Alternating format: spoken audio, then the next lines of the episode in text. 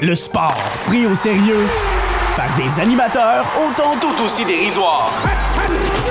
Avec Emilio Constanza. I'm a fun guy. Félix Forget. As there's a drive in a deep left field by Castellanos, it will be a home run. Et Pierre-Olivier Poulain. This man was a bona fide scrub. He can't play. La triple, la, la triple menace. Bienvenue tout le monde à cette édition de la triple menace du 12 février 2024. Bon lendemain de Super Bowl, tout le monde. J'espère que vous avez passé, pardon, une belle soirée entourée de votre famille et de vos amis. J'espère que vous avez su euh, enjoy le match. J'espère que vous avez aussi servi de gourou du football pour vos amis. Vraiment expliquer comment ça fonctionne, comment on progresse sur le terrain. Ça, c'est un classique de chaque partie de Super Bowl. Faut qu'il t'explique. Euh, J'ai l'impression qu'il y, a- il y a comme deux à trois choses qu'il doit expliquer à chaque année, dont euh, pourquoi on. C'est quoi quatre essais et Attends, moi, ma coloc qui m'a posé la question hier avant le match, c'est genre, pourquoi on n'appelle pas ça un Super Bowl au lieu d'un Super Bowl? Moi, j'ai genre, j'ai jamais pensé à cette question-là. Je- J'ai toujours pas trouvé de réponse, d'ailleurs. je, ça, je mélange. Je, je remarque Félix, quand il prononce Super Bowl, il dit souvent Super Bowl. Ben, su- su- Super Bowl. Là, je, ouais, je, je pense que je le dis, je le mets plus avec un A qu'avec un. Mais je pense que c'est ma- Super Bowl. là, c'est- c'est- c'est- C'est c'est l'accent de La, Boisbriand la qui grosse fait ça. game. Là. Qu'est-ce que Tu vas-tu me faire complexer sur la façon dont je prononce Super Bowl? Qu'est-ce qui se passe? C'est quoi ce début de show-là? Si? Oui, oui, je vais le faire. Ben, bref, j'espère que vous avez été un véritable gourou euh, dans, dans vos foyers pour expliquer comment ça fonctionne euh, le football. C'est un, classique à chaque année. Ah, puis surtout expliquer pourquoi est-ce que Patrick Mahomes n'était pas en défense? Pourquoi est-ce que euh, Brock Purdy n'est pas sur la défense? Comprendre le concept qu'il y a des unités différentes dans ce sport-là. Bref, euh, c'est un début d'émission qui est quand même très spécial parce que cette fois-ci, la triple menace n'est pas représentée par qu'une simple pyramide, mais par un quadrilatère parce que on a l'honneur et la chance de recevoir un invité très spécial en ce début d'émission qui est nul autre que Olivier qui passe parfois sous le euh, surnom de Producer Oli. Euh, le véritable mastermind, le megamind derrière euh, le, le projet La Triple Menace, euh, qui, qui nous aide, qui, qui nous ramasse un peu à certaines occasions, mais qui est le meilleur public qu'on peut avoir. Qui- est genre un peu le John Tortorella du, du podcasting, un peu, qui, qui nous guide, qui nous coach un peu, qui nous euh, insulte des fois quand, quand c'est C'est nécessaire. bon de savoir que je vais encore plus. Je, je, pense, je suis beaucoup trop soft pour euh, ce que je veux faire, finalement. Exactement. Puis, puis, nul besoin de mentionner que Producer Oli est un fan des 49ers. euh, Des 49ers, je dis, je viens des, euh, Hey! des, euh, des Chiefs. C'est- c'est- C'est bon parce que la, la semaine passée, je commence l'émission en disant ah, bienvenue à la première menace, puis là, je me trompe euh, d'équipe. En plus, en plus, tu portes le chandail. T'as un chandail des Chiefs de Kansas City sur le dos. Puis, Euh, Fais à noter quand même, euh, avant que euh, qu'on insulte qui que ce soit, Oli, qui est un fan des Chiefs, avant que Laurent Duvernay-Tardy et Patrick Mahomes arrivent dans la NFL.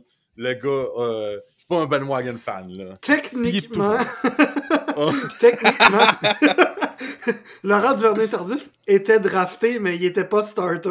Puis c'était pas à cause de lui. On va mettre euh, les choses au clair. C'est, euh, c'était grâce à Tyreek Hill sur un- une game qui a scoré comme trois touchés sur, dans dans la même Ouais. game sur des retours de beauté là, à sa saison recrue. Euh, fait que techniquement, euh, Laurent faisait partie de l'équipe, mais il était pas starter cette année-là. Mais Mahomes, Mais t'es-. Mais t'es un G, t'es t'es un vrai G euh, fan, Je des, commence. euh, fan des- Ouais. Ce qu'on dit des vrais G's, c'est qu'ils bougent en silence. Oli, comment as-tu apprécié ton expérience hier au Super Bowl qui était remplie de stress, remplie de rebondissements, remplie, remplie d'événements? C'était vraiment, ça a été une. Par moment, en fait, la majorité de la soirée était vraiment difficile, vraiment stressante. Euh, ça a été vraiment rough de regarder mon club être en retard. Parce que pour vrai, pendant un moment, au troisième quart, c'était 10 à 3. Puis c'était 7 points de différence, mais ça, ça filait comme une montagne. C'était l'enfer, comment j'y croyais plus. Euh, J'étais en train euh, un peu plus, puis j'allais faire la vaisselle. Euh, C'était tellement j'avais quasiment abandonné.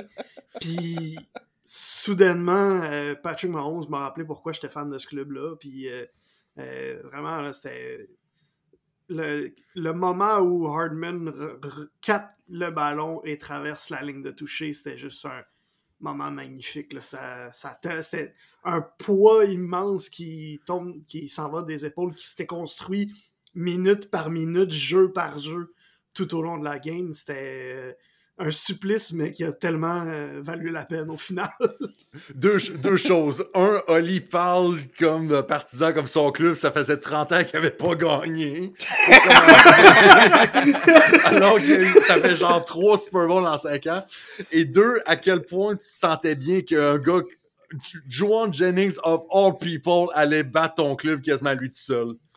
Ah, euh, lui, euh, lui j'avais quasiment le goût qu'il perde un genou. Là. À un moment donné, là, il commençait à me gosser vraiment beaucoup.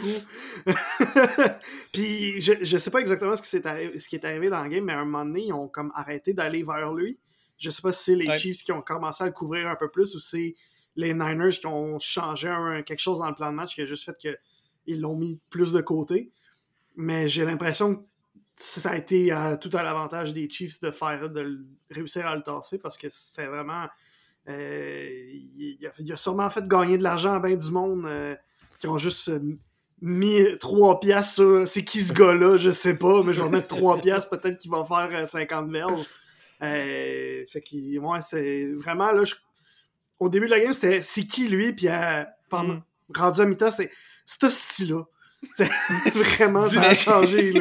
Ma Dis-tu relation en avec dansant lui. sur du Usher, genre, dis-tu en dansant sur du Usher. Mais tu sais, écoute, tu parlais de Joanne Jennings qui a fait faire de l'argent à ben du monde hier. C'est drôle parce que justement, tu sais, Joanne Jennings va être joueur autonome dans une couple de semaines. Puis je pense que tu es d'accord avec moi, Oli, pour me dire que parmi tous les gars qui ont joué dans le match d'hier, s'il y a un gars qui s'est gagné un nasty check de paye dans une couple de semaines, c'est Joanne Jennings. Ce gars-là qui est receveur numéro 3 dans une attaque où on a Debo Samuel, Brendan Ayuk, George Kittle et Christian McCaffrey, a eu une passe de toucher et un catch pour un toucher en plein Super Bowl quand tous les yeux sont sur lui contre une défense qui est surréelle à Kansas City. Joanne Jennings, selon moi, puis Ali, je veux ton avis là-dessus, je pense que c'est le gars qui a le plus gagné son chèque de paye et qui va en gagner tout un euh, dans une coupe de semaines.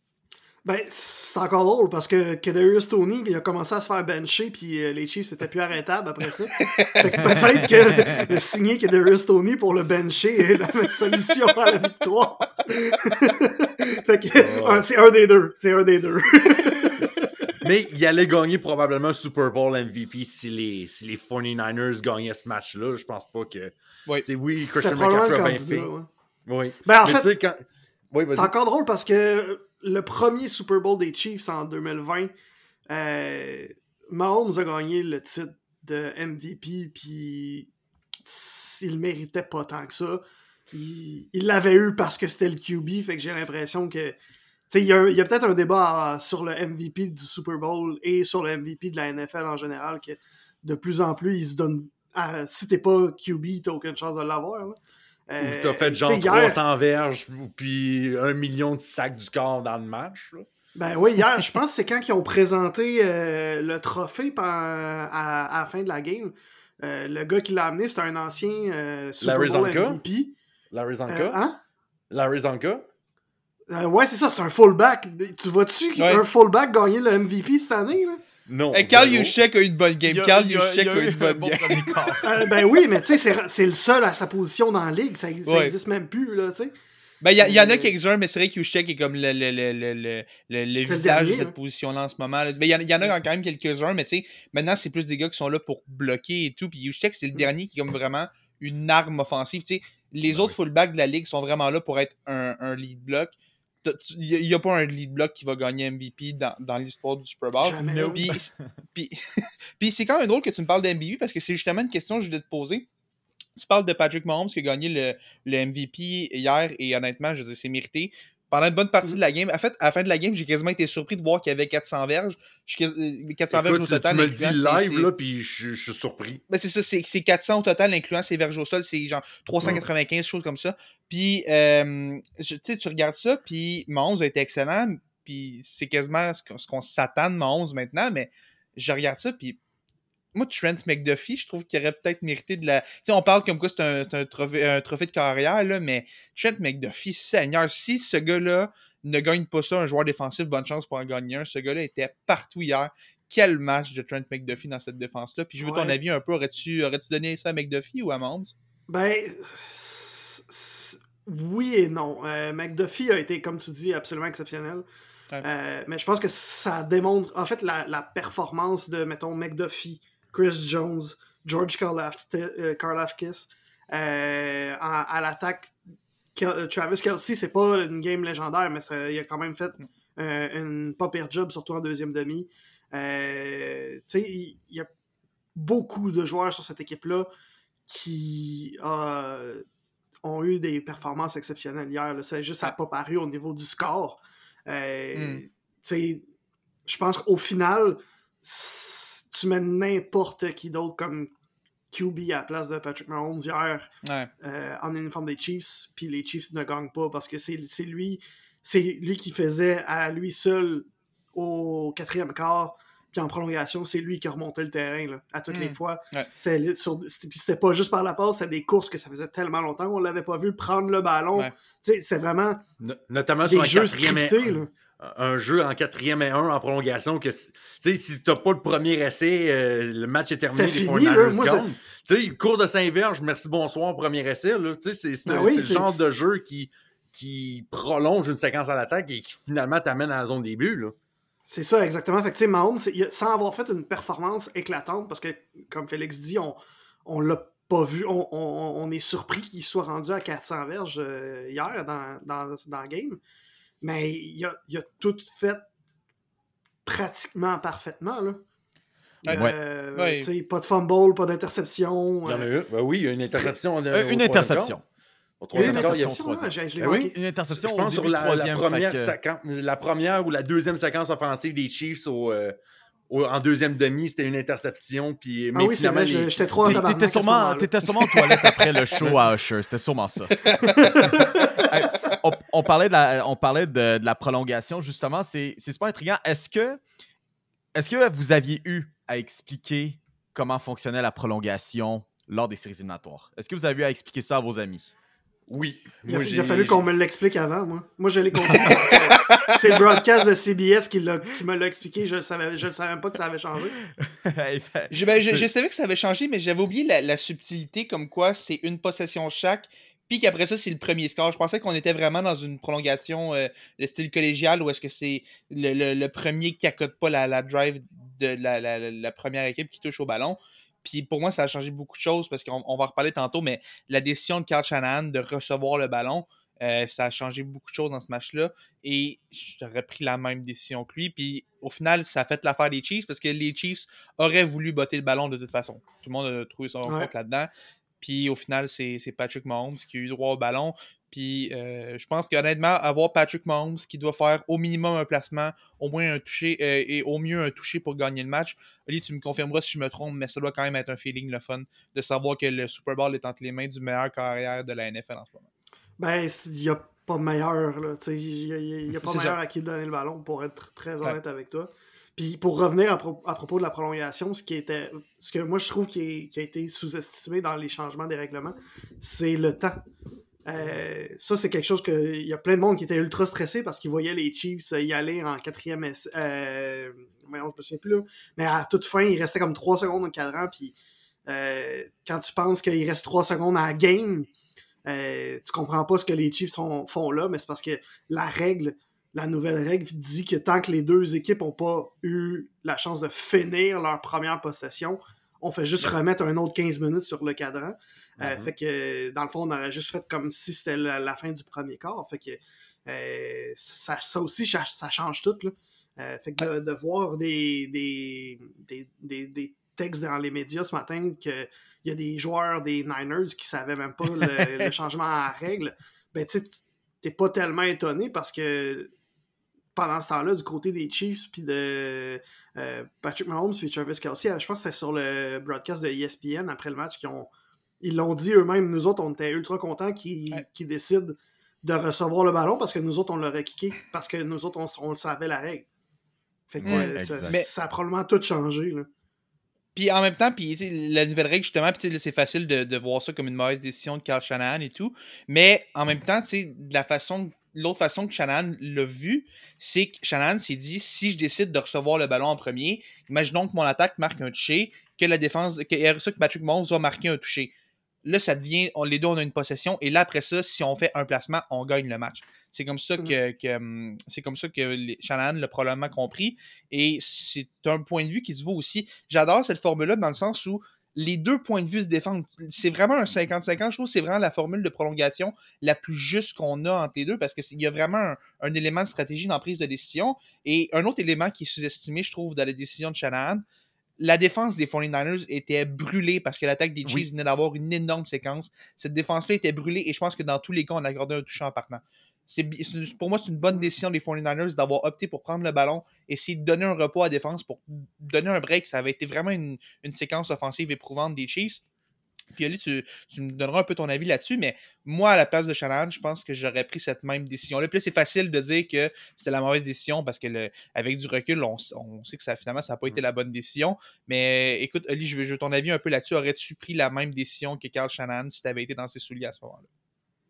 Ben, je pensais, je pensais que je, savais pas c'était quoi la règle à ce moment-là, fait que sûrement oui. Euh, maintenant que je. Une fois que j'ai su c'était quoi la règle, là, c'est facile de réécrire l'histoire, mais je pense que j'aurais pris la même décision que les Chiefs. De juste de, je préfère je préfère leur donner le ballon, leur donner leur. Ok, dis-moi combien de points je dois faire. Euh, puis après ça, je donne le ballon au meilleur joueur euh, de football de la NFL en ce moment, puis il s'occupe du reste. Moi, je vais juste peut-être ouvrir une petite parenthèse pour qu'on conclure ce sujet-là. Moi, je pense que Carl Shanahan, c'est comme inspiré des erreurs qui s'est faites lors du fameux 27-3. Quand on a vu les Falcons imploser, c'est parce que la défense était complètement brûlée. Complètement, complètement. Là, il dit non, c'est pas vrai qu'on va refaire ça une deuxième fois de suite, surtout en prolongation. Fait que d'après moi, je pense qu'il y a peut-être aussi ça qui, rentre là-dedans un peu pour euh, mm, ce, choix-là pour reposer euh, son unité défensive. Les gars, vous m'avez tellement devancé là-dessus parce que euh, on a quand même préparé des storylines pour vous autres. Et euh, moi, j'ai envie justement qu'on parle un petit peu de tout ce qui est euh, Carl Shanahan parce que tu l'as mentionné, Pop, lorsqu'il était en poste avec les, Falcons Atlanta, on a eu cette, remontée impressionnante, mais en même temps, cette dégringolade totalement incroyable de la part des Falcons d'Atlanta. Carl Shanahan a ses trois dernières présences au Super Bowl maintenant. 0-3, il a réussi à perdre une avance. Il n'était pas entraîneur-chef des Falcons comme ça, on va, on va se le mm. dire aussi, mais il était quand même sur ce personnel d'entraîneur. Le 28 euh, il, était, il, était, le play caller, par exemple. Il était le coordinateur offensif, mais il était le play caller parce que c'était Dan Quinn, euh, le coach à ce moment-là. Ouais, voilà. Et euh, c'est fait outscore, donc c'est fait marquer un grand total de 74 points contre, tandis que lui, ses équipes en ont marqué 29 lorsque on revenait de, de la pause de la mi-temps. Et euh, ça, c'était aussi euh, lors du premier Super Bowl euh, en 2020, lorsque les Chiefs l'ont remporté. On, pense quoi maintenant de cette équipe des 49ers avec ce qu'on a vu? Avec maintenant, maintenant des antécédents très bien documentés de la part de Shannon dans le gros match. avec ce qu'on a vu, puis allant de l'avant quand même, parce que c'est une équipe qui est jeune, c'est une équipe qui peut continuer à compétitionner pour des Super Bowls, mais est-ce qu'on est a quelque chose à changer? Est-ce qu'on change la recette? Est-ce qu'on brasse la soupe ou est-ce qu'on continue avec ce plan? Moi, je pense que du côté des 49ers, on est en train de vivre un peu ce que les Bills de Buffalo vivent en ce moment. Là, on commence à étirer la fenêtre. C'est pas encore terminé. Ça va probablement s'en venir, mais là, on va être en mode, on essaie de gagner rapidement. On l'était déjà, mais là, on va l'être encore plus. Par contre, ce que je peux donner en défense des 49ers, c'est que là, on vient de gagner de l'expérience. Brock Purdy, seulement sa deuxième saison, déjà un Super Bowl sur la ceinture. Christian McCaffrey n'était pas là au Super Bowl en 2020 aussi pour les 49ers. Là, il y a, une présence au Super Bowl d'expérience de plus. Tout le groupe, tout le noyau autour, on vient de chercher une expérience de plus. Je pense que pour à court moyen terme, je pense que ça pourrait être ça qui pourrait être propulsé cette équipe-là au niveau suivant. Mais on ne pourra pas faire ça éternellement. Là. Les Bills de Buffalo, on disait même cette année, c'est-tu déjà terminé? Puis pourtant, ils, sont, ils ont passé encore à ça, à un botté raté encore d'aller au Super Bowl. Fait que mm. faut pas éterniser, puis il faut se rendre, euh, faut, euh, faut trouver le moyen euh, de, bien conclure ce match-là parce que faut noter que Patrick Mahomes, durant ses quatre présences au Super Bowl, a overcome une, un déficit de 10 points ou plus à chaque fois. C'est c'est ça aussi qui, qui est extraordinaire. Les 49ers se sont fait battre à leur propre jeu. Puis Carl Shanahan s'est juste fait battre par po- probablement les deux meilleurs QB en éliminatoire Ouais. et peut-être même l'histoire de la NFL là, dans ces trois défaites-là. là. Ce que, ce que je veux dire sur Kyle Shanahan, je trouve que c'est sévère de dire qu'il a choqué le match d'hier. Parce que euh, ces, ces- ces unités spéciales ont fait mal. On peut penser au, au botté de dégagement des, des, des Chiefs. Il a dévié sur le, pied d'un joueur des 49ers, un total accident, au botté bloqué. Euh, il y a eu beaucoup de choses d'unités spéciales qui ont fait mal aux 49ers. Et Jake Moody a quand même réussi deux gros placements de 50 verges et plus. Euh, on peut pas mettre tout le blanc sur lui non plus, mais il y a eu beaucoup d'erreurs d'unités spéciales qui ont fait vraiment mal aux Niners hier. Mais il y a une chose que je vais reprocher à Carl Shanahan, et c'est pas la première fois qu'on le voit dans un match important, on le voit faire ça. Demandez à n'importe quel fan des Falcons hier, il va vous dire qu'il a remarqué la même chose.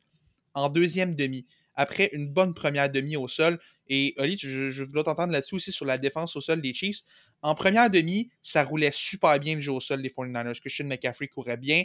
Debo Samuel a eu des bonnes touches de ballon et Elijah Mitchell a eu deux bonnes touches de ballon aussi. Et en deuxième demi, on a un peu abandonné ce qui marchait. On a abandonné le meilleur joueur offensif euh, non carrière de la ligue en Christian McCaffrey, qui était dans le champ arrière. On a comme arrêté de le faire courir. On- je sais pas trop pourquoi Shanahan s'entête à faire ça, parce qu'il a fait ça aussi euh, avec les Falcons. On avait Devante Freeman et Tevin Coleman à ce moment-là. On a complètement abandonné le jeu au sol. Ça a mis beaucoup plus de pression sur Brock Purdy, qui fallait qu'il affronte la meilleure défense contre la passe de la NFL. Et évidemment, ça a été un petit peu plus compliqué quand euh, il n'y avait pas le jeu au sol pour enlever un peu cette pression-là. Et pour moi, ça, ça a vraiment changé le match. Puis Ali, je veux, je veux t'entendre un peu là-dessus. Penses-tu que si les Niners avaient gardé le jeu au sol, qu'on avait continué de faire mal à la défense des Chiefs, comme ça qu'on l'avait épuisé plus et qu'on avait gardé Patrick Mahomes hors du terrain, ça aurait pu changer les choses dans ce match-là? Euh, non. Parce que je pense que je pense que les Niners, et ça inclut Kyle Shanahan, ont tout fait hier. Ils ont tout fait ce qu'il fallait qu'ils fassent. Mais ils affrontaient, comme tu dis, la meilleure défensive par la passe de la NFL. Euh, ils affrontaient un, C'était pas la meilleure attaque sur papier cette année, les Chiefs, mais ça, reste- ça demeure que c'est des, des- beaucoup des, vétérans et euh, des joueurs très vifs et le cerveau d'Andy Reid. Et surtout, c'est une des meilleures équipes en deuxième demi de, de la Ligue cette année, surtout euh, en série, parce que l'expérience, parce que le, le leadership de Andy Reid puis de Steve Spagnuolo, c'est vraiment le- de faire les bons ajustements. Que, est-ce que c'est les Niners qui ont arrêté de jouer au, au sol ou est-ce que c'est les Chiefs qui ont fait les ajustements nécessaires pour empêcher les Niners de courir correctement dans Hmm. de, de la façon qu'ils voulaient? En même temps, les Niners, ben, il- Debo, je sais plus exactement, mais il s'est blessé un moment donné pendant le match. Ouais. Euh, Mhm. C'est niaiseux, mais c'est comme.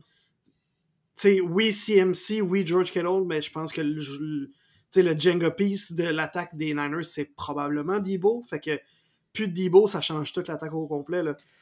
Hmm. Fait que, je pense que je pense que les Niners ont tout fait ce qu'il y avait à faire. Ils ont juste, ils ont juste fait face à une équipe qui a été meilleure qu'eux à ce moment, à ce soir-là, pendant que leur meilleur receveur, un des piliers de leur attaque était blessé et un pilier défensif en Dre Green là s'était blessé aussi.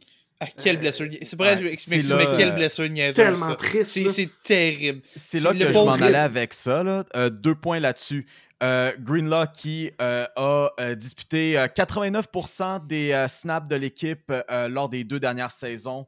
Euh, fait que vraiment une pièce intégrale de cette, euh, de cette défensive euh, qui s'est qui, qui est partie parce que le gars s'est littéralement pété le tendon d'Achille sur les sidelines avant d'embarquer sur le terrain.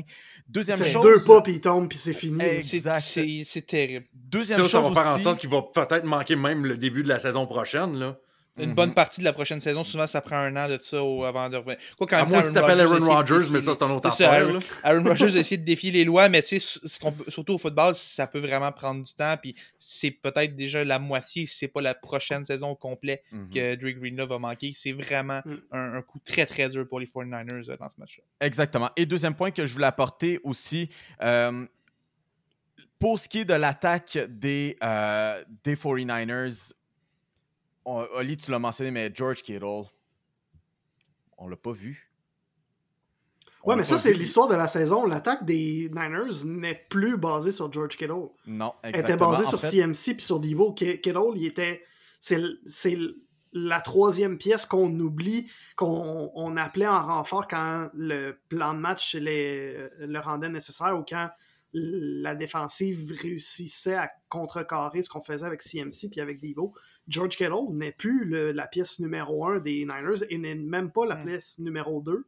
Puis pour être très honnête, en, dans, le- dans le football aujourd'hui, est-ce que tu peux vraiment dire que ton QB n'est pas au moins un des trois premiers? Fait que Kittle, Kittle, c'est l'arme numéro 4 là, de cette équipe. Euh, je, je, je, je, je- je trouve aussi Brandon Ayuk qui a une meilleure saison que Oui, George Kittle. ça- était derrière Brandon Ayuk. Il y a un débat sur c'est peut-être la- l'arme numéro 4 ou 5.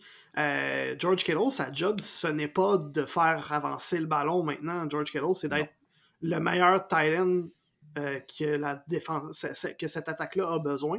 Et très souvent, avec ce qu'ils ce font, ben, ça va être souvent de bloquer. Fait que moi, j'ai rien à Mm. dire contre George Kittle. Euh, Travis Kelsey lui-même dit que c'est un c'est probab- c'est probablement le meilleur end en ce moment. C'est drôle parce que je pense que c'est Travis Kelsey, là, mais euh, je pense que j'ai un, je pense que j'ai un, un parti pris là-dessus. Mais, euh, c'est vraiment. George Kittle, il a comme j'ai dit, quand je dis que les Niners ont tout fait, ça inclut Kyle Shanahan, ça inclut George Kittle, ça inclut même Brock Purdy. Ils ont tout fait ce qui était en mesure. Ils ont tout fait leur maximum. là. Ils ont tout fait même Exactement. leur 110% pour de vrai. Là. Pour ce qui est de, de Kittle, euh, pour, ce qui est de, pour ce qui était de Kittle, plus tôt dans le match, euh, il était, euh, a été ciblé une seule fois, euh, une euh, passe ratée. La seule fois qu'on l'a vu, sinon impliqué euh, dans le jeu de passe, c'était pour aller chercher un premier essai, euh, alors que les 49ers étaient en quatrième essai, justement. C'était au un gros jeu, c'était vraiment un Oh, gros oui, jeu oui, Kittle a c'était- fait. un, gros jeu. Le, le seul qui a pu convertir, c'était un gros jeu. Euh, Pop, tu as mentionné euh, un- avant l'enregistrement euh, que parmi les storylines que tu voulais nous jaser, c'était les unités spéciales. On, on a sprinkle un, un petit Mm. tease là-dessus, mais euh, tu veux nous parler un peu des unités spéciales des 49ers pendant le match? Ben, écoute, j'en ai. j- Quand je- euh, il y a deux semaines dans le podcast, quand on avait on parlait de euh, du match entre Baltimore et Kansas City pour le championnat de la AFC, j'avais dit, j'avais dit que une équipe comme les Chiefs de Kansas City qui ont appris, qui ont une culture de gagnant et qui ont déjà gagné plusieurs championnats de même, tu leur donnes deux pouces, ils te prennent six pieds de long. Un dégagement, un dégagement qui dévie sur un, sur un pied, recouvert par les Chiefs, jeu suivant, touché. Ça, c'est un swing de 7 points. Ça, c'est 7 points gratuits que tu viens de donner. Là. 7 points gratuitement. Là. Puis Oli, je pense que le, tu peux expérimenter ce mood swing en tant que partisan des Chiefs. quand tu vois, quand tu vois euh, Kansas City dégager de même au troisième quart et tu miraculeusement, tu as 7 points qui viennent d'arriver, c'est providentiel. Ça donnait les devants euh, aux Chiefs là-dessus. C'est c'est providentiel. Tu t'attendais pas à ça. Puis même du côté de San Francisco, on était comme un peu euh, abasourdi de, ce qui- de ce qui se passait sur le terrain. Et aussi, il faut pas oublier le, le, le botté euh, de points d'extra qui, a été, euh, qui a été bloqué, qui a fait toute la différence parce que ça aurait forcé les, les Chiefs à gagner sur un touché au quatrième quart au lieu d'envoyer tout le monde en prolongation sur, euh, sur un placement. Mais ça, c'est un peu, euh, comme on disait, c'est un peu euh, hors du ressort de Kyle Shanahan. C'est juste un, un manque d'exécution, peut-être juste une petite chance un peu qui, qui rentre dans, dans, ce, dans, ce, dans ce genre de choses-là. Mais c'est c'est les bonnes équipes, euh, les, les équipes victorieuses, des fois, on, on se donne d'avoir, euh, euh, font leur propre chance. C'est c'est- c'est aussi simple que ça. En C'est exactement passage, ça parce que, tu sais, le football, on dit souvent ce ballon-là, il, il est fait pour ne jamais rebondir de la même façon.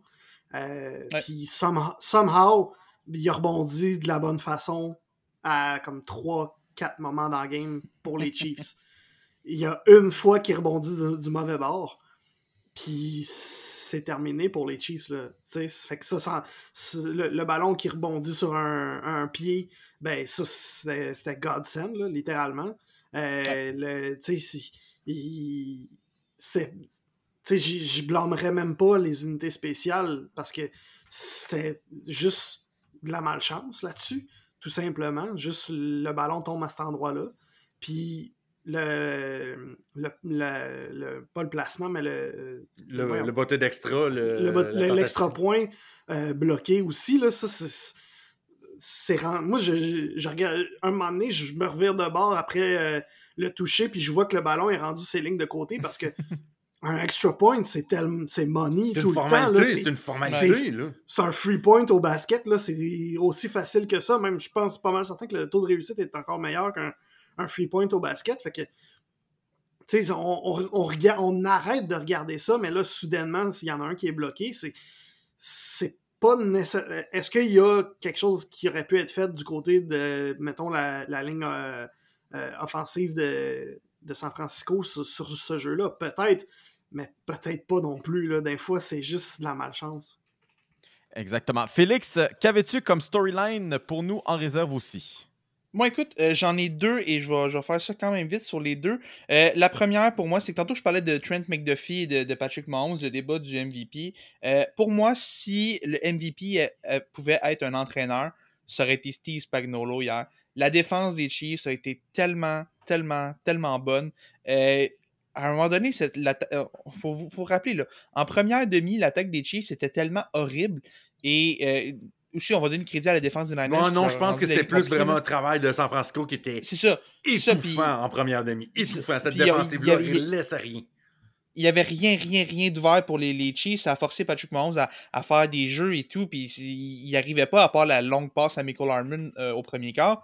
Euh, mais la défense des Chiefs a été monstrueuse. Tantôt, on parlait de Brendan Ayuk. Oli, tu l'as oublié, sincèrement. Des fois, j'ai écouté la game hier je l'ai oublié. Le Jerry Sneed l'a amené sur une île déserte. On ne l'a pas vu de la game. Euh, on a réussi à neutraliser Debo Samuel. On a réussi à neutraliser George Kittle, comme tu disais. Et même si Brock Purdy a réussi à avoir ses moments en première demi, en deuxième demi, et je ne veux pas rien enlever à Purdy parce qu'avec avec ce qu'il y avait, il a vraiment eu le- un, un bon match dans les circonstances. Mais euh, Brock Purdy a une deuxième demi beaucoup plus difficile, notamment en raison de la défense des. euh, en raison de ce que la défense des Chiefs donnait. Et mon autre storyline de ce match-là, c'est les 49ers ont, ont perdu ce match-là dans le sens où on a eu tellement d'occasions de prendre, prendre de la distance, prendre Oui. de l'avance, surtout en première demi. En première demi, la ligne défensive des, des 49ers dominait outrageusement la ligne offensive des Chiefs. C'était même pas drôle. Et même l'autre bord, la ligne offensive des 49ers euh, neutralisait pendant une bonne partie de la première demi la ligne défensive des Chiefs.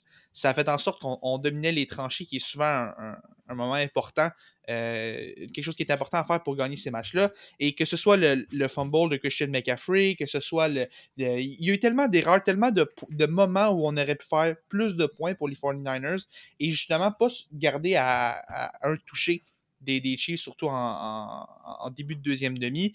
Et évidemment, ça prenait juste un, faux bond pour que la chaîne débarque pour les 49ers. Finalement, ça a été le ballon qui rebondit sur le pied d'un joueur des 49ers sur un dégagement.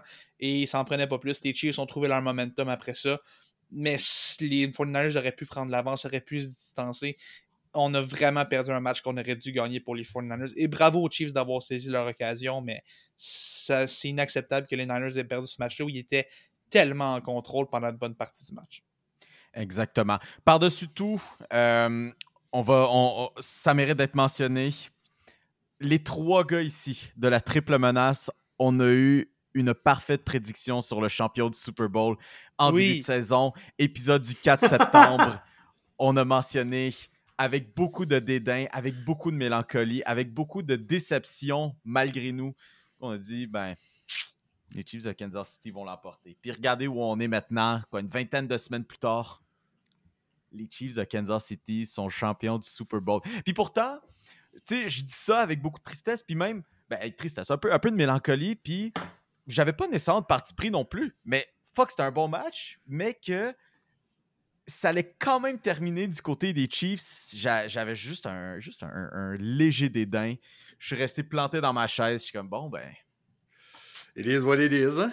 Écoute, un autre. mais écoute, ch- chapeau quand même à Kansas City qui sont devenus la première équipe en, en quoi, 20 ans à gagner un back-to-back. Là, ça se fait plus, ça, dans l'histoire de la NFL Ouais. non plus. Et là, qui ont l'occasion de réaliser une première dans l'histoire du Super Bowl, faire un three-peat l'année prochaine. Et moi, je regarde ça. Andy Reid va être probablement encore là. Travis Kelsey, à la manière qu'il parlait après le match, moi, je vais être de retour l'année prochaine. Moi, je veux le tripler. Mahomes, toute la- tout le monde va être tout le monde du gros noyau va être là. Fait que, Il y a juste on- Chris Jones qui est un point d'interrogation. Puis le Jarius un Sneed aussi. J'ajouterais le Jarius Sneed. Le- Qui sont les deux Oui, gros c'est vrai, c'est vrai, c'est vrai, il est. Ah, c'est vrai, j'avais oublié qu'il était. non, Mais, mais, mais pour, ouais. Mais pour conclure ce, ce bloc football, le Oli, euh, est-ce qu'on y croit au repeat? Est-ce qu'on y, On y croit? croit? toujours quand c'est Patrick Mahomes, son corps arrière. Euh, mais tu sais, je dis ça, puis je vais être très, très, très honnête avec, euh, honnête avec vous. À un moment donné, euh, au milieu de la saison, j'y croyais plus tant que ça. Ben, il y a plus grand Et- monde qui y croyait, point, je pense. Ben non. Au, au point où, sur mon application de paris sportif préféré, je me suis dit, hey, la cote pour ce club-là, pour gagner le Super Bowl, est pas pire. Et ce club-là, c'était les 49ers de San Francisco. Fait que euh, Oh. j'ai parié au milieu de la Oh. saison sur les 49ers de San Francisco euh, pour qu'ils gagnent. Fait que no matter what, j'allais être heureux. Mais mettons que je suis pas mal plus heureux que je ne l'aurais été si j'avais gagné mon petit 20$, là, tu sais. mais c'est pour... te démontrer à quel point on, on y croit toujours, mais il y a- faut que ce club-là démontre. il y a, Tu sais, euh, comme on a mentionné, faut signer Chris Jones et Algerius Ouais. Sneed. Ça, c'est priorité numéro 1 et 2. euh, Ouais. C'est 1A et 1B, en fait. Euh, Puis, il faut trouver une solution avec les receveurs de passe parce que Ouais. euh, ça, là, là, cette année, ça a fonctionné. L'année passée, de justesse, on a réussi à l'avoir aussi. Euh, somehow, Kadarius Tony était la solution pour les bonnes raisons l'année passée. Là, il était la solution pour les mauvaises raisons, mais il faut trouver quelque chose. là. Faut, il faut une vraie arme qui ne Ouais. sera puis je pense pas qu'elle s'appelle Kadarius Tony, je pense pas qu'elle s'appelle Michael Hardman, malgré qu'il nous a fait gagner hier. Je pense pas qu'elle s'appelle Marquez Valdez Scantling. Euh, Est-ce qu'elle s'appelle Rushy Rice? Probablement. Mais ça va prendre plus que juste Rushy Rice et les quatre autres. Là. Euh, c'est pas Justin Watson non plus qui va faire ça. Puis, juste pour rebondir un peu là-dessus, euh, comme tu as dit, euh, en fait, on l'avait dit au milieu de la saison, on avait des doutes sur les Chiefs, mais s'il y a une affaire qu'on a appris, c'est de jamais penser que les Chiefs sont morts. Moi, s'il y a une affaire que ces séries-là m'ont rappelé, c'est de jamais, jamais parier contre Patrick Mahomes. Et euh, je- je- ça va prendre un receveur. Ça va aussi prendre une solution parce que euh, plaqueur à gauche, Donovan Smith a une game épouvantable pendant une bonne partie de la game hier. Idéalement, si on est capable de trouver une solution pour euh, plaqueur à gauche, ça aiderait. Et, Ouais, lui, je- c'est plate, son pas- contrat, il continue, me semble. non, non, Smith, Smith il finit, je pense. Je, Il je finit, pense que. Taylor reste, puis je pense que Smith finit. Ouais, ça, ça. Va prendre un, ça va prendre un plaqueur à gauche plus solide que ça. Et Mm. dernier point que je vais amener sur le Super Bowl aussi, je suis très content qu'en ce moment, on soit vraiment en train de parler de football et tout, et qu'on soit pas en train de parler d'un mauvais match par les arbitres ou des erreurs Oui. des arbitres. Oui. Ça a été Oui. un match tellement bien arbitré. Bravo à Bill Vinovich. Et, et je suis tellement content qu'on n'ait pas ces controverses stupides-là en ce moment. Qu'on soit vraiment en train de parler de la meilleure équipe à gagner, qu'on parle de, de stratégie. Bravo à euh, cette équipe d'arbitres-là qui a eu un match Je suis tellement heureux que les Chiefs aient gagné et que personne peut dire Ouais, mais les arbitres, nanana, le flag sur le- Ça, là, je suis tellement heureux, là. Ouais, exact. Surtout Mais On n'a pas veux- vraiment eu de, de- de drapeaux qui se sont donnés sur, euh, sur euh, une passe. On n'a pas vraiment eu de- d'obstruction de passe. En fait, on n'en a pas eu du tout de, de Non, pénalité sur pas, obstruction euh, de passe. obstruction sur le receveur, aucune. Aucune. Exactement, ce qui fait que tu avais un petit peu moins de controverse là-dessus. Hey, Oli, merci beaucoup d'être passé avec nous. Avant qu'on te laisse aller, où est-ce que les gens peuvent te suivre? Shameless plug Euh, time, là. euh, plug Là, ça, ça va être. euh, ça va être. euh, d'une autre génération, mais LinkedIn. Olivier GD sur LinkedIn. Euh, sinon, euh, ah ben, oliviergd.podcast sur euh, Instagram aussi. Fait que ça, c'est un peu plus de la bonne génération. Mm. C'est pas mal les deux meilleurs endroits où vous pouvez me rejoindre. Puis sinon, il y a mon site web oliviergd.com où je- j'aide les gens comme vous trois à avoir un podcast puis à, à les rendre encore plus hot. Fait que Puis Merci, aussi à ton projet. euh, puis aussi à ton projet passionné euh, saison 2 qui Oui. sort bientôt. Soit saison passant. 2 la semaine prochaine, 19 euh, février, le premier épisode. Puis je, je, je prends ces deux secondes. Si jamais il y a des auditeurs qui nous écoutent et qui veulent se lancer un podcast, je ne peux pas recommander assez les services de lit. Ces gars-là nous aident tellement en une semaine. Euh, si vous y pensez, si- juste prenez le temps d'y parler, il va, il va vous amener une vision, et sans lui, la triple menace n'existerait peut-être pas en ce moment. Oh, elle Euh, je ne peux pas de- je ne donnerai jamais assez de crédit à Oli pour ce projet-là. Merci Oli pour tout. Et honnêtement, félicitations pour tes Chiefs, tu le mérites. Belle victoire de, de tes Chiefs hier soir au Super Bowl. Mais ça, ça m'a fait plaisir et j'ai br- très très hâte de me faire payer une nouvelle assiette au euh, déjeuner. Let's go! Extra, cro- extra croton. euh. Ah, mais ça, extra coton, je suis très pas de coton, mais je vais le prendre pareil. Là. Yes! Oli, merci, merci mon chum, puis on s'en reparle bientôt, puis on, on attend tes commentaires sur le reste du podcast un peu plus tard la soirée.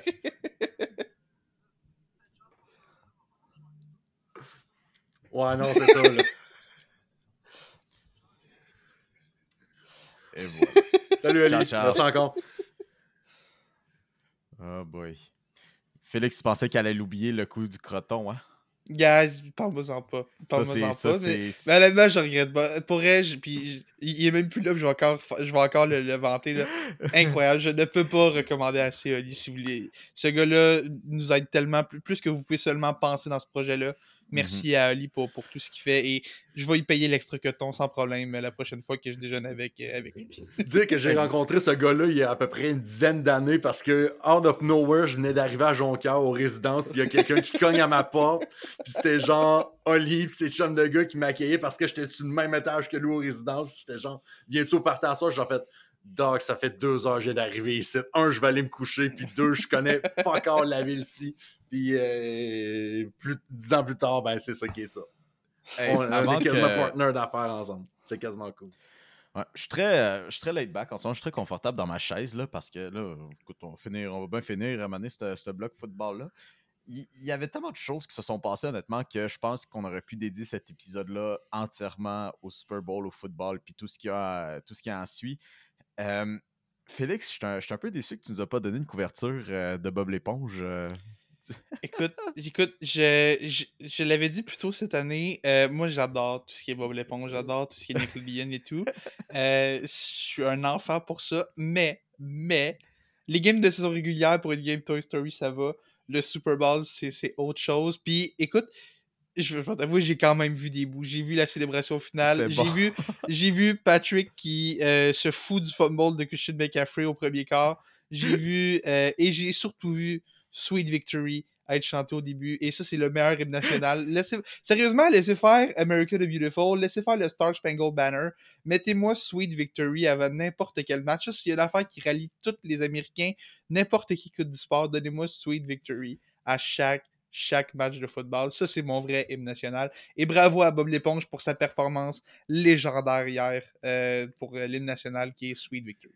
Moi, je vais juste dire, je vais juste lancer un petit shout-out quand même à Usher qui nous a donné un sweet, sweet spectacle à mi-temps alors qu'il y avait aucun hype sur ce spectacle-là. Je pense que c'est le. Dans toute ma vie que je suis le Super Bowl, c'est probablement le spectacle y avait le moins de hype autour, excepté peut-être celui de Maroon 5 il y a 5 ans, où ce que ça avait été un désastre? Est-ce qu'il y avait été même le troisième choix? Bah Parce oui, que les bah deux oui, artistes avaient, refusé finalement. Fait que euh, Charlotte quand même à Usher, le gars il a 45 ans, puis il danse, puis il chante de même avec des patins ou alignés d'un pied. Ouais. Fa- failli tomber aussi. Failli tomber, mais. Euh, mais ça, on dira pas Ça, ça. euh, non, exact. Euh, C'était, non, euh, c'est ça, il n'y avait pas tant d'engouement autour du spectacle. J'en j'en sais un petit peu avec mes proches, tu sais, il y en a qui, qui disent euh, ne pas avoir aimé, mais tu sais, euh, je- Ouais, mais ils ont quel âge? Mon âge. C'est ça, je Non, dis. mais on, on a, moi, on je, a connu... moi, je suis le millénial, moi, je suis biaisé, moi, je suis le millénial qui est visé non, mais pour ça. on a, on a connu, là, euh, oh my gosh, on a connu euh, DJ God Us Fall in Love qui n'a pas joué d'ailleurs. Ça, je suis euh, déçu. Ça, pour vrai, là, j'étais. Ça, c'est mon seul point négatif de. de Non, exa- exactement, mais euh, non, je suis quand, je suis quand même satisfait. Je, pe- je pense, je pense que si on avait une tier list à faire des spectacles du Super Bowl, ça serait comme un genre B+. un, un- genre un B+. solide B, genre un solide B, je dirais là. Ouais. C'est- je, je, je, opinion, que euh, je, je, je suis pas particulièrement familier ou quoi que ce soit avec la discographie d'Usher, puis c'est pas nécessairement un, un, un artiste que j'apprécie j'apprécie dans le sens de, de sa musique et tout, mais la qualité du show était quand même cool. Genre, si ça avait été un artiste que j'aimais qui faisait le même show, j'aurais vraiment capoté. Mais euh, pour quelqu'un qui aime Usher, ça devait être incroyable. Je- je- j'ai- quoi que je vais t'avouer, j'ai jamais vraiment vu un gros, gros fan d'Usher. Si vous êtes un fan de Usher, mais vraiment un fan intense de Usher, et que vous nous Écrivez-nous. écoutez, euh, écrivez-nous. Sérieusement, je veux vous féliciter et vous, vous féliciter d'être le premier vrai fan fini de Usher que je connais. Mais euh, dans l'ensemble, pour vrai, c'était un bon show, même si je pense que j'étais peut-être pas le, le public cible pour, pour ce show. Ça, ça commençait slow, ça, ça commençait slow, Ouais. mais tu sais, on a vu Alicia Keys rentrer. L'énergie commençait à monter. On a vu Her rentrer. Là, oui, quand j'adore her. Ah non, toi, j'ai pensé à toi Hey, en plus. Hey, sur la guitare, là. ouh! Mais quand Lil Jon puis Ludacris sont arrivés, là, ouf! Oh là là, ça, c'est les feels. Tout était dans les feels euh, de ce Mhm. côté-là. Puis là, c'est party était pogné. Mais 7.58. Pour vrai, 7.58 sur 10. on, a, on, a, on a joué beaucoup dans, dans, dans l'aspect Ve- Vegas euh, de la chose. Puis certainement, n'importe quoi, du moins, qui a plus d'énergie que, que Adam Levine euh, pendant son spectacle, moi, ça, ça me va. Je vais être, euh, c'était mauvais, ça. je, C'était je tellement vais, je vais mauvais. être satisfait. Quoi qu'il en soit, on a quand même d'autres sports à jaser. Et c'est là qu'on s'en va. On va aller du côté du baseball majeur parce qu'on a quand même connu une grosse semaine malgré tout, malgré toute la tension médiatique qui, euh, qui, va, qui, qui est allée, puis comme il se doit sur le, le Super Bowl. Euh, on a eu l'ouverture du marché des joueurs euh, autonomes et tout ça dans le, le baseball majeur. Et on a eu des, Euh, des camps d'entraînement, des camps camps d'entraînement. pardon. Pré- précision, camp d'entraînement. On a eu des gros noms qui euh, ont signé des beaux contrats pour des beaux petits sous. Ben, à commencer par euh, José Altuve, qui est vraiment, maintenant, cette pièce centrale euh, euh, des Astros de Houston. On en a parlé en long et en large. A signé un énorme contrat euh, jusqu'à ce qu'il ait 39 ans. Donc, probablement jusqu'à la fin de, de sa carrière euh, de 125 millions de dollars, euh, donc qui va très sûrement porter les couleurs des Astros jusqu'à ce que ce soit fini. Ensuite, à commencer par Bobby Witts, euh, qui va, qui lui, en plus, juste 23 ans, un contrat monstre de 11 ans pour 280 millions de dollars. Et finalement, euh, grand-père, euh, Clayton Kershaw, qui euh, Oui. aussi... euh, Il est back. Il est Oui, back exactement. Exactement. Donc, il va euh, suivre cette euh, prochaine saison avec les Dodgers de Los Angeles. On n'était pas trop sûr dans son cas ce que ça allait à donner euh, au niveau de Clayton Kershaw, surtout au niveau de, de, de- de comment il pourrait, euh, comment il pourrait, euh, comment, comment je pourrais, comment je pourrais dire ça, endurer tout, euh, tous les défis de, de- de jouer une saison de baseball majeur. On l'a vu l'année passée, comment il, il en a manqué un petit peu à la fin. Hmm. Ben là, euh, écoute.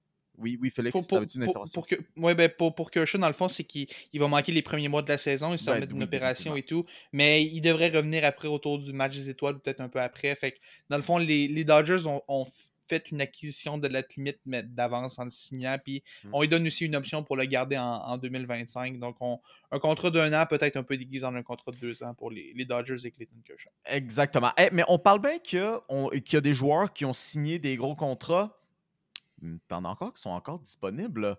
Puis, là, puis là, les gars, vous, vous- vous avez donné une belle liste quand même avant qu'on commence l'émission. Matt Chapman, Cody Bellinger, Jordan Montgomery, Blake Snell. Toujours, toujours, pas, pre- toujours pas de preneur. là. Puis on est à moitié février. Premièrement, moi je suis content pour le Super Bowl parce que c'est enfin la saison de baseball qui commence. Ouais.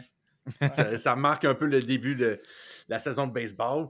Mais Cody Bellinger, qui peut-être aurait pu avoir des votes pour l'MVP, peut-être même top 3 MVP l'année passée. Blake Snell qui a gagné le Cy Young dans la nationale, puis ils sont toujours pas signés. C'est, je suis, euh, je suis un peu sidéré. Pour vrai, euh, euh, je, je sais pas, sais pas quoi dire. Moi, je pensais que dès que Justin Turner allait signer, avait signé à Toronto, Matt Chapman c'était réglé, c'était comme un domino qui allait tomber éventuellement. Ça avance pas. Il y a rien qui avance.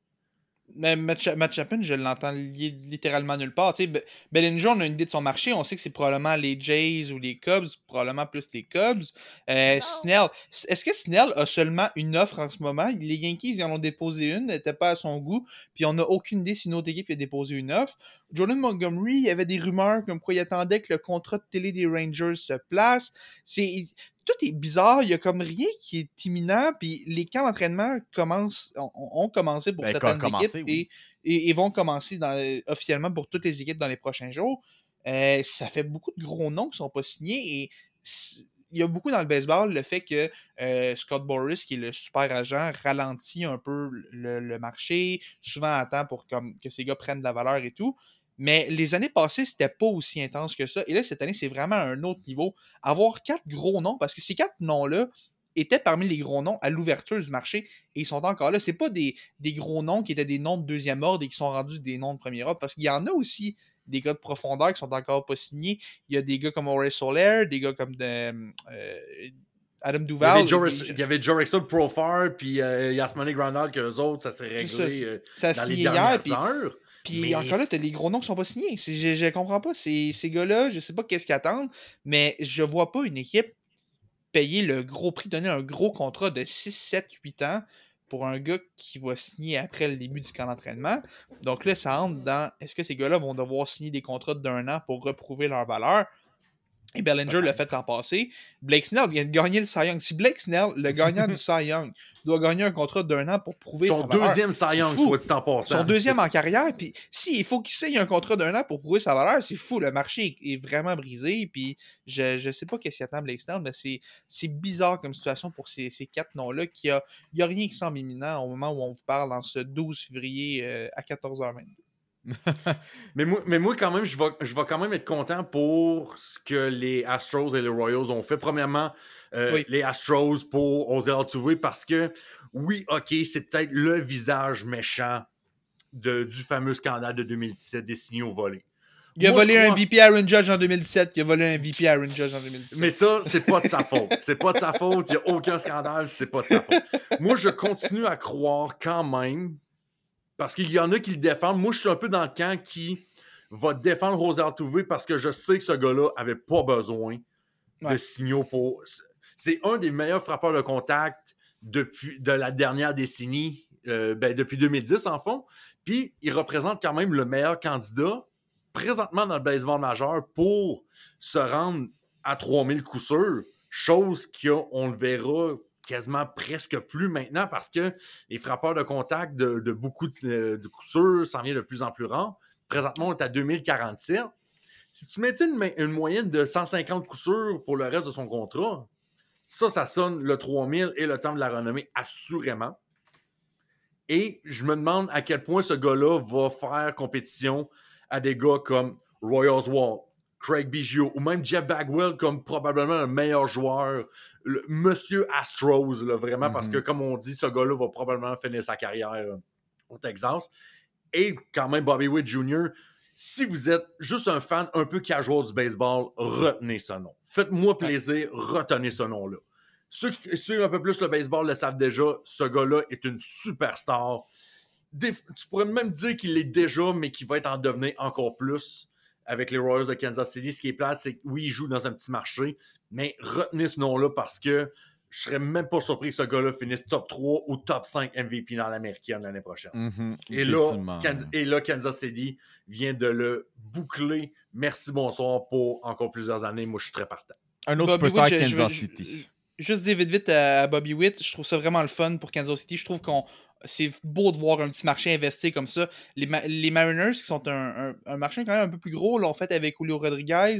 Puis on a vu les Diamondbacks qui l'ont fait avec Corbin Carroll. Et là, les Brewers qui l'ont fait avec Jackson Chorio. Bon, les Rays l'ont fait avec Wander Franco, mais ça n'a pas bien fini à ce niveau-là. Mais ça reste que j'aime voir les, les équipes comme ça, des petits marchés qui décident d'investir, qui vont aider leur jeune noyau. Et les Royals qui, cet hiver, ont dépensé. C'est rare de voir les Royals dépenser. On est une équipe un peu de bas de classement. Et là, cette année, ça fait. On a, on a les Chiefs qui sont en train de tout gagner. Fait que les Royals veulent leur part de, de l'effervescence sportive là-bas. Et Patrick on Mahomes, chercher- qui est un actionnaire minoritaire aussi oui. des Royals. J'imagine qu'il a eu son mot à dire là-dedans. Euh, je pense que ça a donné un. Ça, ça a donné comme un élan aux Royals de dépenser. Et Bobby Witt est le point d'exclamation sur une saison morte qui est vraiment le fun pour les Royals. Euh, je suis content pour les fans des Royals qui le méritent. Euh, ce sera peut-être pas 2015 encore, mais il y a des beaux éléments. Et tant que Bobby Witt est là, ça va leur donner une belle raison de, de suivre cette équipe-là pour les 11 prochaines années. Et là, il y a des options, c'est compliqué. Le- les contrats comme ça sont souvent des contrats compliqués, mais le contrat peut être de 11 ou 14 ans, je pense. Il y a plusieurs années d'options. Ou il, pourrait- peut que- même sortir après 9 ans, 8, Ouais, 9 c'est ans. ça. Fait que c'est- souvent des contrats compliqués, mais ça reste que pour le, le, le, le- comme on dit en anglais, le foreseeable future, ça va être euh, Mhm. Bobby Witt qui va être un membre des Royals euh, pour, les, pour de longues, Je- longues années. Puis Je vais t'aider là-dessus, Ça, euh. ça, ça donne une bouffée d'air frais un peu au, au paysage du baseball majeur. qu'il y a- Il y en a beaucoup qui ont chialé pour dire Oh, mais là, les Dodgers, gros Ouais. club de marché, sortent le chéquier, sort un milliard de dollars, ça y est, le baseball est brisé. Ouais. Attention, là, on prend, on prend Mhm. son pouls un peu. Tu sais, des Julio Rodriguez, des Bobby Witt Jr., même des Fernando Tatis Jr. il y a quelques Ouais. années. Oui, Tatis, oui aussi. Tatis, Ju- euh, Tatis Junior, Corin Carroll à Arizona. Écoute, c'est vrai que des fois, on pourrait voir certains euh, propriétaires être un peu plus impliqués sur le terrain. Et là, je ne lance aucunement une flèche à mes propriétaires des Red Sox de Boston. Aucunement. Mais ça fait quand même du bien de voir qu'il y a tout le monde qui veut essayer de gagner au moins un minimum. Parce que des fois, c'est pas toujours l'affaire. Puis que c'est pas juste les gros marchés qui s'achètent des championnats. Un peu comme les Yankees faisaient dans les années 90. Ouais, exactement. Puis, euh, petite mention là-dessus, Félix, euh, je vais, je vais, en deux temps, je vais, je vais t'aider. Un, foreseeable future, tu peux dire un futur rapproché. Oui, Ça, oui, tu, oui, peux, merci. euh, tu peux dire ça. Je cherchais vraiment le mot, puis il venait pas, fait que j'ai pris le- celui que j'avais. Deuxième chose, comme si Kansas City avait besoin d'un autre euh, superstar euh, pour de jeunes superstars pour les Ouais. années à suivre. C'est pas, c'est pas, c'est pas ce qu'on veut voir en ce moment. Mais c'est bien quand même. Ouais, mais pour les Royals, c'est- correct. Mais, Ouais, mais pour- c'est vrai qu'au début, on disait les, les Chiefs, oh, on est tellement contents, mais comme on dit, you either die a hero or, ling- or you live long enough to become the villain. Exactement, mon euh, film préféré au là? passage, euh, The Dark Knight. Et euh, on parlait aussi de José Altuve, quand même euh, 3000 verges. C'est quelque chose qu'on jasait aussi lorsqu'on parlait. 3000 coups sûrs, 3000 coups sûrs. Le- Euh, le 3000 gars est coups sûrs, encore en euh, mode 3000 football. verges, j'en ai plus à. Euh, on parlait de, de 3000 coups sûrs euh, il n'y a pas si longtemps de ça, alors qu'on mentionnait que Adrian Beltre allait être in- introduit au temple de la renommée du baseball. L'un de 33 joueurs à avoir atteint le- les 3000 coups sûrs euh, dans euh, l'histoire du baseball majeur. Justement, on parle des camps d'entraînement, tout ça, puis on voit déjà les premières images qui sortent des camps d'entraînement, notamment les Dodgers de Los Angeles. Puis il y a ju- juste une affaire à dire, man. C'est tellement dommage qu'on n'aura pas. euh, qu'on n'aura pas une rotation de lanceurs 100% en santé parce que avoir Yamamoto faire euh, en ce moment, tu te dis fuck. T'imagines si Shohei Otani Ouais. pouvait lancer, puis si Clayton Kershaw était là depuis le jour 1, s'il pouvait être là depuis jour 1, comment ça serait dangereux comme monticule. Hey, au, au- au camp d'entraînement, tu avais la, la photo à un milliard, avec- littéralement à un Littéralement, milliard, oui. avec Otani qui regardait Yamamoto lancer. Euh, c'est quand même des, des moments cool. Puis je veux dire, pour les fans des Dodgers, c'est vrai que c'est c'est définitivement le fun. Pour tout le reste de la ligue, c'est un peu moins le fun de devoir gérer ces deux-là, mais c'est c'est le fun de voir. Puis surtout, c'est le fun que le baseball revienne. Là, puis en plus, il fait un peu plus chaud depuis, que- depuis quelques jours. Fait que c'est c'est le fun de. En- C'est vraiment la- Écoute, j'étais en short moi, aujourd'hui. no cash, j'étais en short aujourd'hui. là. Ben, Puis on- tu sais, c'est. on rit, mais On, on sent que c'est l'ambiance du baseball, puis tout, puis c'est le fun de voir les. tu sais, il est en short.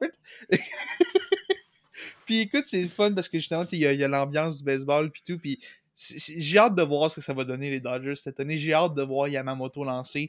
Euh, J'imagine qu'on va le voir lancer un peu pendant le camp d'entraînement, mais j'ai surtout hâte de le voir lancer euh, pendant la saison. Euh, je pense que ça va être le fun de suivre les, les Dodgers cette année parce qu'il y a du talent. euh, il y a du talent quelque. Moi, j'ai juste hâte de voir les Dodgers perdre euh, contre une équipe de 85 victoires comme les Reds de Cincinnati en, en C'est sûr, ça va arriver. Ou genre les, les Diamondbacks de l'Arizona parce que Power of Friendship. Let's fucking go. Power of Friendship. nouvelle un petit peu insolite, un peu drôle, un peu inusitée qui nous sort euh, de la République dominicaine cette semaine, alors que légende des expos de Montréal, Ah. Pedro Martinez, euh, est en entrevue et euh, vraiment dit- lance à son euh, intervieweur qu'il aurait prié, qu'il aurait, il, aurait, il se serait mis à genoux à trois reprises pour être échangé aux Yankees. Félix. Écoute, euh, j'aurais aimé ça. Quoi que c'était avant mon temps, c'était avant que je naisse, là, Ouais, mais on se souviendra que dans ces années-là, euh, Pedro Martinez, qui dominait à Montréal, qui était le, le lanceur vedette des expos, a même gagné le trophée Cy Young en 97 euh, sous les couleurs euh, montréalaises. Et euh, Pedro, qui euh, est aussi connu pour être une légende de l'histoire récente des Red Sox, où il a connu ses meilleures saisons en carrière, en 2000 et en 2001, en plein milieu de l'ère des stéroïdes. Pedro qui décide de lancer peut-être les deux meilleures saisons de l'histoire d'un partant avec celle de Bob Gibson en, en 68. Euh, quel... Puis là, Pedro, qui a une belle histoire avec les Red Sox, qui est un héros à Boston, décide de dire qui finalement, lui, son rêve, c'était d'aller euh, dans le Bronx, de jouer pour les Yankees. Euh, S'il y a une affaire qu'on peut pas reprocher à Pedro, c'est de ne pas être extrêmement divertissant. Euh, ça a dû faire mal à beaucoup de fans des Yankees qui ont à gérer Pedro pendant plusieurs années de l'autre côté de cette rivalité-là. Ça a dû le fendre le cœur de ceux qui l'ont vraiment vécu, de ceux qui ont, qui ont vu Pedro dominer contre les Yankees, mais, mais c'est drôle de voir quand même. C'est une drôle d'affirmation à faire, je trouve, de, de, Pedro. Puis je, je, ça me surprend pas du gars en même temps. C'est Pedro, c'est coloré, puis c'est ça qui a fait en sorte qu'il est un, un analyste qui, qui, qui, est aimé, qui était un joueur qui est aimé aussi des, des partisans pendant qu'il jouait. Ça, puis on rappelle que c'est le même c'est le même homme qui a plaqué au sol un gars fin 70 fin 60 début 70 Don, Zimmer, au sol. Don Zimmer. puis il l'a pris puis il l'a yeet au sol là. Et puis il a tellement été un gros morceau cette rivalité là, juste c'est drôle de s'imaginer ce que ça aurait été s'il avait été de l'autre bord. Genre tu, tu dis il y a eu l'incident Don Zimmer puis tout mais il, y a, il a tellement été un morceau important des Red Sox puis c'était un peu le, pic de la rivalité récente entre les deux clubs. Mm. Puis juste de s'imaginer Pedro de l'autre côté, je sais pas, ça me fait rire. Je me dis que ça aurait, ça aurait vraiment changé un peu la, euh, la perception de cette rivalité-là. Ben écoute, je pourrais peut-être je pourrais peut-être renverser les rôles parce qu'il faut pas oublier que quand euh, Alex Rodriguez a voulu partir des Rangers du Texas, a failli se ramasser chez les Red Sox de Boston. Et c'est la, si je me trompe pas, c'est l'association des joueurs qui avait bloqué cette transaction-là pour euh, parce qu'on disait que ah, Alex Rodriguez allait perdre trop d'argent dans cette histoire-là, puis on, mm. on, va bloquer cette transaction-là. Finalement, les Red Sox se sont virés de bord, ils sont allés juste chercher Manny Ramirez, juste ça en passant. Mais on peut voir un peu euh, si mettons Alex Rodriguez dans l'uniforme des Red Sox affrontait Pedro Martinez dans l'uniforme des Yankees. Euh, écoute, je suis pas scientifique et je sais pas s'il y a des univers parallèles, ça existe pour de vrai, mais ça, ça doit ça, ça doit être assez spectaculaire comme, euh, comme destin. J'ajouterais juste aussi euh, pour Pedro euh, la raison en fait qu'il a donné pour la raison pour expliquer le fait qu'il n'a pas été échangé aux Yankees. Il a expliqué que en fait les propriétaires des expos à l'époque n'aimaient pas George Steinbrenner, qui était le propriétaire des Yankees. Donc, c'est pour une histoire de, On a parlé de Jeff Gorton, qui n'aimait pas les Rangers quand on parlait de Sean Monahan. Ben, c'est la même affaire avec les, les Expos. Les Expos n'aimaient pas le, le, le, boss des Yankees. Fait qu'on n'a pas échangé Pedro là-bas. Euh, moi, je fais juste, moi, je fais juste dire, juste pour cette raison-là, ramener une franchise à Montréal. Ramener une équipe à Montréal, juste pour cette raison-là. Eh non, mais c'est-tu pas de l'enfantillage comme raison? Pareil, c'est vrai. Parce que Pedro est capable d'en mettre un peu aussi. On va pas penser qu'il est oui, oui, oui, Il est capable d'en beurrer ben épais, là. Mais si c'est vraiment la raison, c'est-tu pas de l'esti d'enfantillage, pareil? Sérieusement. Écoute, c'est divertissant. Moi, moi, je dis juste que c'est divertissant, puis moi, ça fait mon bonheur. C'est pas grave, ils ont, ils ont, échangé Javier Vasquez finalement. Ils ont envoyé un pétard mouillé euh, aux Yankees. Euh, c'est définitivement divertissant. Euh, puis justement, parlant du, mot divertissement, euh, on a aussi quelques rumeurs qui sortent qu'il y aurait possibilité que les joueurs euh, des ligues majeures de baseball, euh, des MLB dans le fond, réintègrent, en fait, intègrent les Jeux olympiques de 2028. Donc, ça ne serait pas 2024. Il faudrait patienter un autre 4 ans et des poussières avant de voir ça arriver. Mais ça pourrait être définitivement intéressant. On sait par contre qui a annoncé dernièrement qu'ils vont être aux Olympiques, puis c'est le retour des joueurs de la Ligue nationale de hockey, qui a connu une semaine relativement tranquille, mais il y a une grosse histoire qui a fait les manchettes. oui. C'est. Au beef. Exact. Puis si ça vous tente vraiment de, jaser de, ça avec nous, à savoir si c'était quelque chose qui était mérité ou pas, peu importe de quel personnage on parle dans cette histoire-là, vraiment, euh, je vous invite à interagir avec nous, que ce soit sur euh, Twitter ou même sur euh, Facebook. je, vais encore le, je vais encore le rappeler cet épisode-ci. pour ce qui est de la page Facebook, c'est les super fans des Tigers de Guangdong, où vous pouvez interagir avec nous et toutes choses de la sorte. c'est un match entre les Maple Leafs et les Sénateurs. une petite bataille de l'Ontario. Mais avec une équipe des Maple Leafs qui, elle, aspire une fois encore à remporter une Coupe Stanley. Et de l'autre côté, des sénateurs d'Ottawa qui connaissent une saison de misère. Mais, ben, ben, ben ces sénateurs-là, ils sont en bonne posture contre les Maple Leafs. Au point même que Ridley Craig se dit J'ai un but des airs, c'est fait, on va gagner contre les méchants Maple Leafs devant nos partisans. Et il va marquer son but dans un filet des airs sur un tabarnak de slapshot. Le gars, il a craqué son joystick droit pour l'avoir, ce slapshot-là. Dans un filet désert. Ah, puis le pire, c'est qu'il était juste devant. C'est pas comme si. Ah, il était à deux pieds du bureau, Max. Exact. C'est même pas qu'il était, même pas qu'il était dans la zone neutre, puis il a reçu une puck libre, puis il a juste décidé de, de la déclencher pour l'envoyer peut-être dans le but. Non, non, non. Il était peut-être à quatre pieds du but. Et ça n'a pas fait l'affaire de Morgan Riley qui était en repli défensif pour essayer de, de, sauver ça. Bon, ben, sur sa célébration, Ridley Craig se fait assommer. Et je viens oh. assommer, attaquer, se fait assault par Morgan Riley. Et là, ben, c'est la dégringolade d'ici là. Euh, j'ai besoin un peu de, vos commentaires là-dessus parce que euh, ça en a fait couler de l'encre, cette histoire-là. là ça, ah, a vraiment, vraiment fait jaser. Puis euh, là, évidemment, Morgan Riley, qui euh, un gros cross-check dans, dans face d'un joueur après le jeu comme ça, c'est le genre d'affaire qui n'a pas exactement fait l'affaire de tout le monde. Euh, va avoir d'ailleurs une audience en personne demain pour son, une éventuelle discipline. Pas plus que tu t'attendais à peut-être un 5000 d'amende considérant la LNH, mais hmm. moi je pense que si Brandon Gallagher a eu 5 matchs pour une mise en échec qui était dégueulasse, mais qui était quand même dans le jeu, Morgan Riley mérite plus. Mais bref, pour revenir un peu, un peu au geste, c'est dans le fond, après le jeu, Morgan Riley, un, double échec directement au visage de Ridley Gray qui était. qui, qui, l'aura jamais vu venir. C'est vraiment arrivé comme dans son angle mort et tout. Et ça, évidemment, la, la foire a pogné après. et ça s'est mis à se frapper dessus. Puis c'est un gros, gros bordel pour finir ce match-là. Mais au-delà du geste, parce que le geste de Riley est selon moi inacceptable, puis Greg a cherché le trouble et tout, est-ce que ça valait la peine de lui donner un chèque d'en face? Peut-être pas. Mais moi, ce qui me choque le plus dans cette histoire-là, et écoute, je comprends pourquoi il a défendu son joueur, mais de voir Sheldon Keefe dire que Morgan Riley a pris la bonne décision en allant faire ça, ça me choque. Et ma première pensée, quand j'ai entendu Sheldon Keefe dire ça, c'était de me dire, imaginez deux secondes. On est à Montréal, euh, je sais pas, euh, un, Jonathan Kovacevic va faire ça. Ou non, c'est quand même un joueur. Mike Matheson s'en va détruire un joueur adverse après que ce soit fait marquer un but dans un filet désert. Il s'en va donner un, double échec dans la face. Et Martin Saint-Louis, après le match, dit Ouais, c'est la bonne chose à faire. Je m'excuse, mais ça ferait. Ça, ferait pas l'unanimité à Montréal. Ça ferait. je pense que ça ferait même plus. Les gens seraient plus en désaccord qu'en accord avec ça. Et j'ai de la misère à voir Martin Saint-Louis faire ça. Et je vois pas. Je comprends pourquoi Sheldon Keefe va défendre son joueur, mais pour moi, ça n'a pas d'allure de défendre un geste comme ça, qui a juste pas sa place dans le hockey. Euh. Moi, je, moi, je me demande surtout, est-ce que Sheldon Keefe défend le geste en tant que tel ou défend l'intention? Parce que, parce que moi, je pense qu'il y a peut-être une petite nuance à faire parce que Morgan Riley, là, c'est le gars qui est le plus longtemps avec les livres depuis plus déjà plus d'une dizaine d'années quasiment. T'es repêché en 2012, même année qu'Alex Galchenyuk. Yakupov, etc. Le gars traverse tout le rebuild.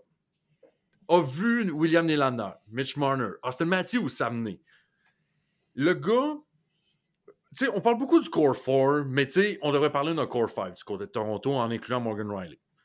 Morgan Riley, c'est le seul gars de ce, de ce quintet-là, et peut-être même de cette équipe-là, qui give two shits about le logo, la ville, hmm. les partisans, son équipe je comprends très bien pourquoi Morgan Riley a voulu faire ça. Moi, euh, on dit beaucoup que le narratif que Toronto, c'est beaucoup, on parle beaucoup, mais on fait rien. On est soft, on est, on est le kid qui se fait voler son, argent, euh, son argent de poche de, de repas, de cafétéria dans le cours d'école, ce qui est quand même vrai.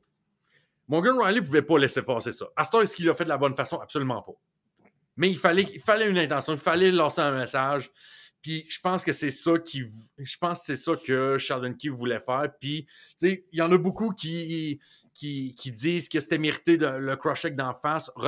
en passant, regardez, il y a deux sortes de personnes qui disent que c'est acceptable. Des anciens goons dans la Ligue nationale et des médias de Toronto. C'est les seuls deux, c'est les deux types de personnes qui. Sportsnet. Sportsnet au grand complet. Sportsnet, TSN ou des anciens. Euh, ou des anciens goons euh, de la Ligue nationale qui disent que c'était bien de donner un crush d'en face. Moi, euh, si, Morgan, si, Morgan, Riley va voir Ridley Gregg, qui en passant, Ridley Gregg, là, contrairement un peu avec Brady Ketchuk, que lui c'était un tough, Ridley Gregg, ça va être une pièce. C'est un brand mm. marchand, peut-être pas en moins salaud, mais en plus gros. sais, ça va être ce genre de joueur-là. Ottawa a une saison qui en arrache malgré des grosses attentes. On bat l'ennemi adverse encore, soit de 100%, encore. Toronto qui est dans une course aux séries et qui vont encore perdre contre une équipe 28e dans la Ligue nationale, c'est absolument inacceptable quand tu es dans une course aux séries éliminatoires pour être le wild card, même pas pour la division, un wild card. Mm. Et là, tu te retrouves avec Morgan Riley qui sera pas là pour au moins les six prochains matchs. On connaît pas encore la suspension. Euh, Mais- Non, mais non, non, en fait, ça, ça peut être 5 et plus, mais ça peut être moins aussi. Ils peuvent donner deux matchs, même pour un en personne, par exemple.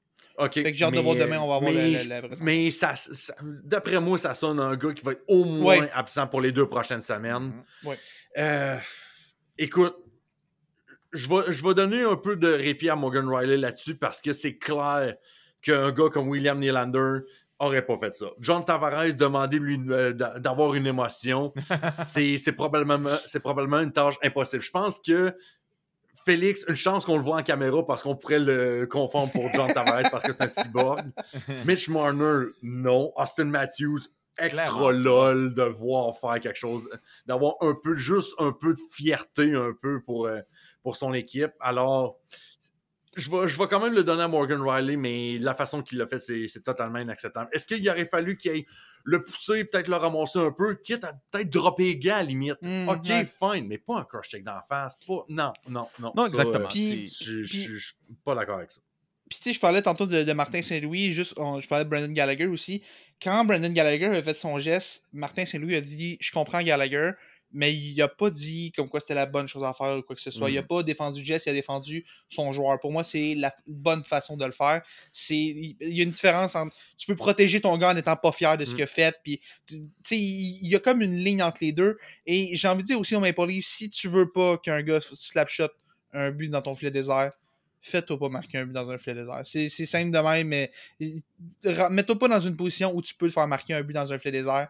Sois la meilleure équipe, puis laisse parler ton jeu sur la glace au lieu de donner un, un crochet complètement inutile euh, après le sifflet qu'il y a. Sérieusement, ça a juste- ça a pas lieu d'être. Puis oui, Greg a cherché le trouble, mais c'est pas une raison pour un, un, un crochet dans la face. non. Mais en tout cas, moi, je vais dire que c'est la meilleure chose qui peut arriver à la Ligue nationale. Pas le coup d'en face, Oui. mais de l'attitude, être juste méchant. Puis Ridley Gregg va devenir un méchant à Toronto, va devenir un méchant en Ontario. Ça va raviver la bataille de l'Ontario qui est morte depuis Oui. déjà plusieurs années. C'est la meilleure chose qui peut arriver à la Ligue nationale. On parle beaucoup de la NBA, de la NFL, puis tout ça qui sont en avant de la Ligue nationale pour le marketing. Mais pourquoi? Parce qu'il y a de l'attitude, il y a du trash talk, il y a des Mm. rivalités. Il y a beaucoup d'a- d'aspects corrosifs. Il y a des joueurs qui se détestent, il y a du drama un peu. La Ligue nationale, si elle peut avoir ça, hum, on a peut-être de quoi On- pour du marketing, Ouais. les chums. là. On aurait quelque chose avec ça. Euh, pour rester quand même dans, cette conférence atlantique, même on va rester très proche de la maison, euh, Canadien de Montréal qui euh, a connu une, fin de semaine Super Bowl, on va se dire, à oublier, à laisser désirer au niveau du, du résultat cumulatif, au niveau des victoires, mais en même temps, il faut s'y attendre. D'une certaine part, ça paraît sur l'avantage numérique, entre autres l'absence de Sean Monahan.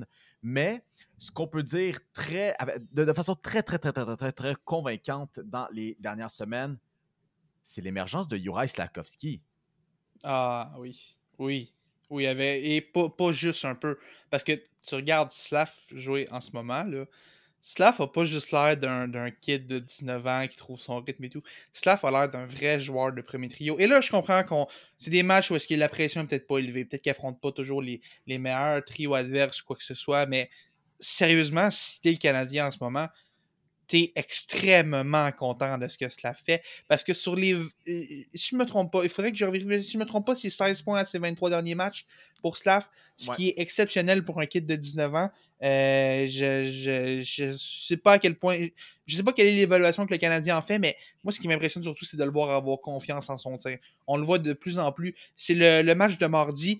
On l'a vu faire un but sur un magnifique toe drag euh, en troisième période. Et comme si c'était pas assez, un plomb sur réception en avantage Alexander numérique. Ovechkin, devant Alexander Un- Ovechkin. Un, là. un missile. Sincèrement, j'aimerais ça avoir la vitesse de ce tir-là. Ça devait rentrer à au moins 450 km/h. Il y avait. il- ça avait pas d'allure à quel point ce shot-là est rentré. Puis on l'a vu pendant toute sa première année et même au début de cette saison. Slav a pris beaucoup de temps avant d'avoir, avant d'avoir confiance en son tir, cherchait tout le temps la passe et c'est normal pour un jeune joueur. Mais là, Slav commence à retrouver la confiance qu'on avait vu aux Jeux Olympiques, qu'on avait vu en Europe avant qu'il soit repêché. Et c'est ça le Slav que le Canadien voulait avoir.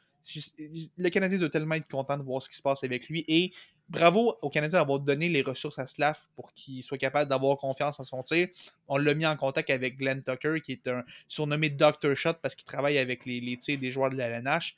Bravo au Canadien d'avoir investi en son jeune comme ça et en ce moment, ça rapporte chez le Canadien. J'aime ce que tu rapportes là-dessus parce que le but qu'il a marqué contre les Stars de Dallas, tu n'aurais jamais vu ça au mois de janvier. En fait, janvier, ben, je dis janvier.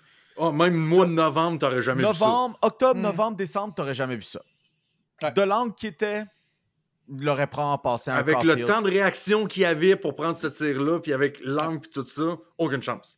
Aucune chance, j'aurais probablement fait une passe arrière en défensive ou peut-être ramener la, la, la, la rondelle derrière le filet, mais il n'aurait jamais pris ce lancer-là. Jamais. Mais là, là, le- le- le- la question est de mise. Là. Le Canadien, on va se dire maintenant, ils ont fort probablement un premier trio de l'avenir.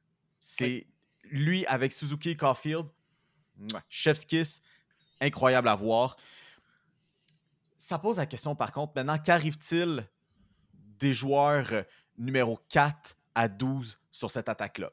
Je sais, il y a Kirby. Doc qui a cette place-là, mais quand il est en santé, ce qui veut dire on ne sait pas quand. Advenant le cas qui est en santé, on va peut-être ignorer Kirby Dak dans le reste de, sur, sur- sur ce qui reste de, de- de- de- de cet échiquier-là. Mais quelle en est l'évaluation qu'on peut faire de euh, ces autres joueurs-là, du deuxième, troisième et quatrième trio allant de l'avant? S'ils peuvent juste éviter de se rendre à l'infirmerie, je pense que ça va être une victoire en soi. Là. Je pense que Mm. là, euh, tout, le monde, tout le monde recommence à se blesser. Tu sais, c'est déjà arrivé dans le passé que le Canadien run un trio. On se rappellera 2011-2012, Eric Cole, Pacioretty, David Desharnais, goal première ligne du Canadien dans les années 2010. Oui. Mais euh, écoute, on, on- sans le vouloir le dire, je pense que le Canadien a lancé la serviette avec Sean Monahan. Et d'ailleurs, c'est pas terminé. Il y a du monde qui parle de Tanner Pearson, euh, Jake Allen, même David Savard peut-être pourrait partir. Fait que Mm. je pense qu'on on a lancé la serviette, on est en mode tank un peu. C'est correct, je pense que l'organisation va le prendre quand même, mais quand tu vois une première ligne de, de kids comme ça qui. En... Nick Suzuki a quoi? 24 ans à la limite? 23-24 ans? Euh, 24 Puis qui- approche, euh, approche 25. Là. 24 approche 25 et run une ligne dans une attaque pas très super forte à quasiment un point par match et d'ailleurs qui vient d'être nommé troisième étoile de la dernière semaine dans la Ligue nationale de hockey. Avec Caulfield qui n'est pas revenu au super buteur de l'année passée, mais quand même assez proche, et un Juraj Slavkovski qui prend confiance. Et Dieu merci, le kid, un, on a mis, euh, on a mis, on a investi sur lui, mais lui aussi s'est investi sur lui. Oui, Donc, oui. tu sais, c'est pas juste se faire offrir euh, l'aide, tout ça. faut que tu le prennes. faut que euh, tu réussisses à, à faire de quoi avec ça. Donc, C'est pas le, le, le docteur, euh, le docteur Shot. Dr. Hockey Shot. Shot, ouais. Donc, Puis, puis, écoute, euh, tu parlais justement des, des trios 2, 3, 4, tu sais, je, je veux juste aller là-dessus. C'est terrible en ce moment. Je pense pas que tu peux regarder aucun de ces trios-là en disant que tu fais de la bonne job, mais objectivement, quand tu regardes ça, qui fait vraiment partie des plans à long terme du Canadien là-dedans? T'as Alex Newhook qui vient tout juste de revenir. Et honnêtement, fin de semaine, il n'a pas été exceptionnel, mais on l'a vu, sa vitesse est encore là. Et je pense qu'il va reprendre le rythme un peu. Je pense que Alex Newhook fait encore partie de, de, tout ça. Kirby Dak, qui tu disais, était aussi, est aussi blessé, va revenir. Euh, Charlotte aussi, Brandon Gignac, qui est une très très belle surprise, qui a une belle saison dans la Ligue américaine et qui euh, tranquillement amène son, jeu et qui fait quand même des, des belles choses dans un rôle de soutien. Euh, Josh Anderson est un trou noir. Est-ce que quelqu'un a vu Josh Anderson faire quelque chose dans les trois derniers mois? Moi, non. Euh, je- Brendan est-ce Gallagher. que- est-ce que c'est revenir. possible que le Canadien affronte les Islanders pour le reste de la saison? Il faudrait qu'il faudrait qu'il fasse ça. Puis, euh, tu parlais de- de- des échanges. Je sais juste pas si les gars que le Canadien a échangés ont de la valeur. Pour moi, David Savard est peut-être le seul et je pense pas que le Canadien veut l'échanger. Je pense que ça va prendre une grosse offre. Et euh, le nom qui, qui m'intéresse, parce que Pearson, je pense qu'on n'aura rien pour. Mm. Je pense qu'Armia, on n'aura rien pour non plus. Jake Evans. Je pense que Jake Evans qui euh, est quand... fait pas de la mauvaise job. Et pas Sean Monahan, mais peut quand même amener de la profondeur dans une équipe et pourrait être un bon quatrième centre à Montréal, mais avec Owen Beck qui s'en vient, ça peut être redondant un peu. Tu sais, si une équipe donne un, un shot de troisième ronde pour Jake Evans ou quelque chose, c'est peut-être quelque chose que tu peux considérer. Mais une chose est certaine, ça va prendre des gars pour remplir des chandails à Montréal parce qu'en ce moment, l'attaque ressemble à ça. Ressemble à un premier trio, à Alex Newhook, puis à des gars qui remplissent des chandails. Fait que c'est sûr que quand le premier trio se fait neutraliser, ça va être un petit peu plus compliqué pour le, reste de cette équipe-là.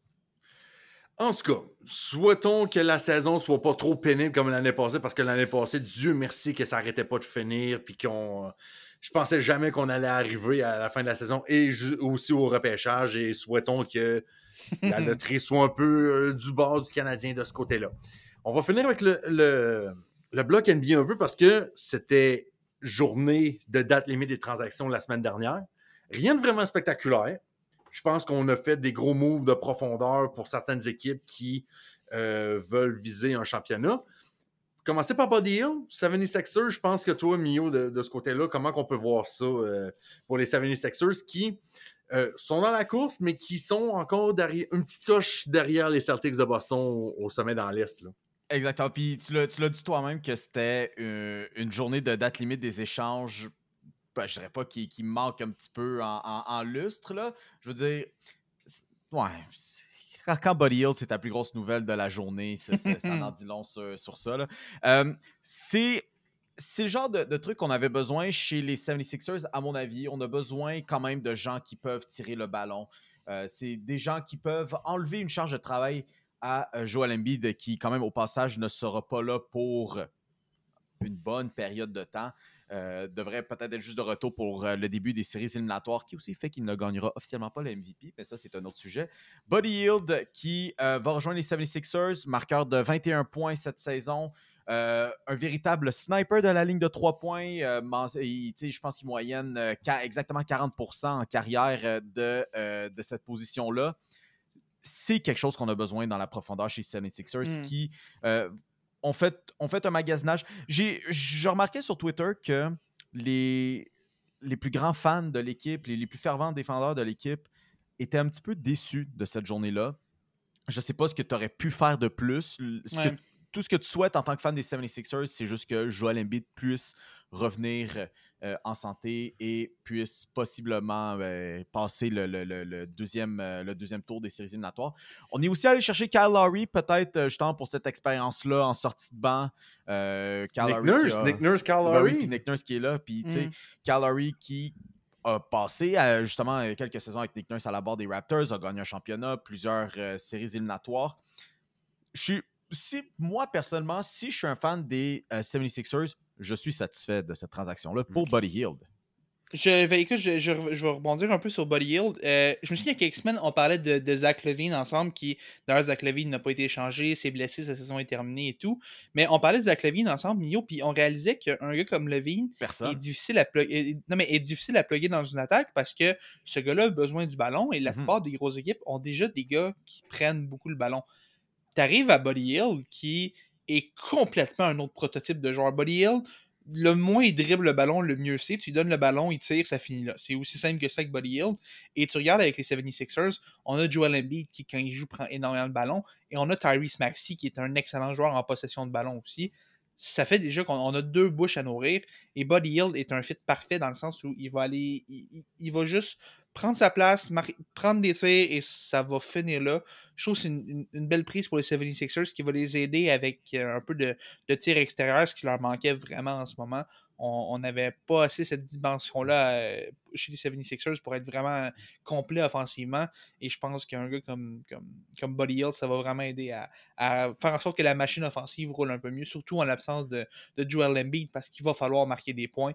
Euh, il va falloir remplacer un peu la production d'Embiid dans une certaine mesure. Et Hield va essayer de le faire dans une certaine mesure, justement. Avec, avec Zach Lavine, justement, qui n'est pas euh, justement euh, échangé des bourses de Chicago, êtes-vous surpris que les Lakers demeurent absolument silencieux dans cette date limite des transactions-là qui fait aucun mouvement? Et Dieu sait qu'on sait que des fois, LeBron James n'a pas peur de s'exprimer sur le fait que s'il faut ramener du renfort, on, va, tout faire pour aller le chercher. Ce que j'ai dit vraiment la semaine dernière, c'est que oui, les Lakers devaient faire des transactions. J'ai parlé de LeBron James qui, encore une fois, rend tout à propos de lui et de son nombril. LeBron James qui s'apprêtait à déferler euh, des commentaires négatifs sur ses coéquipiers.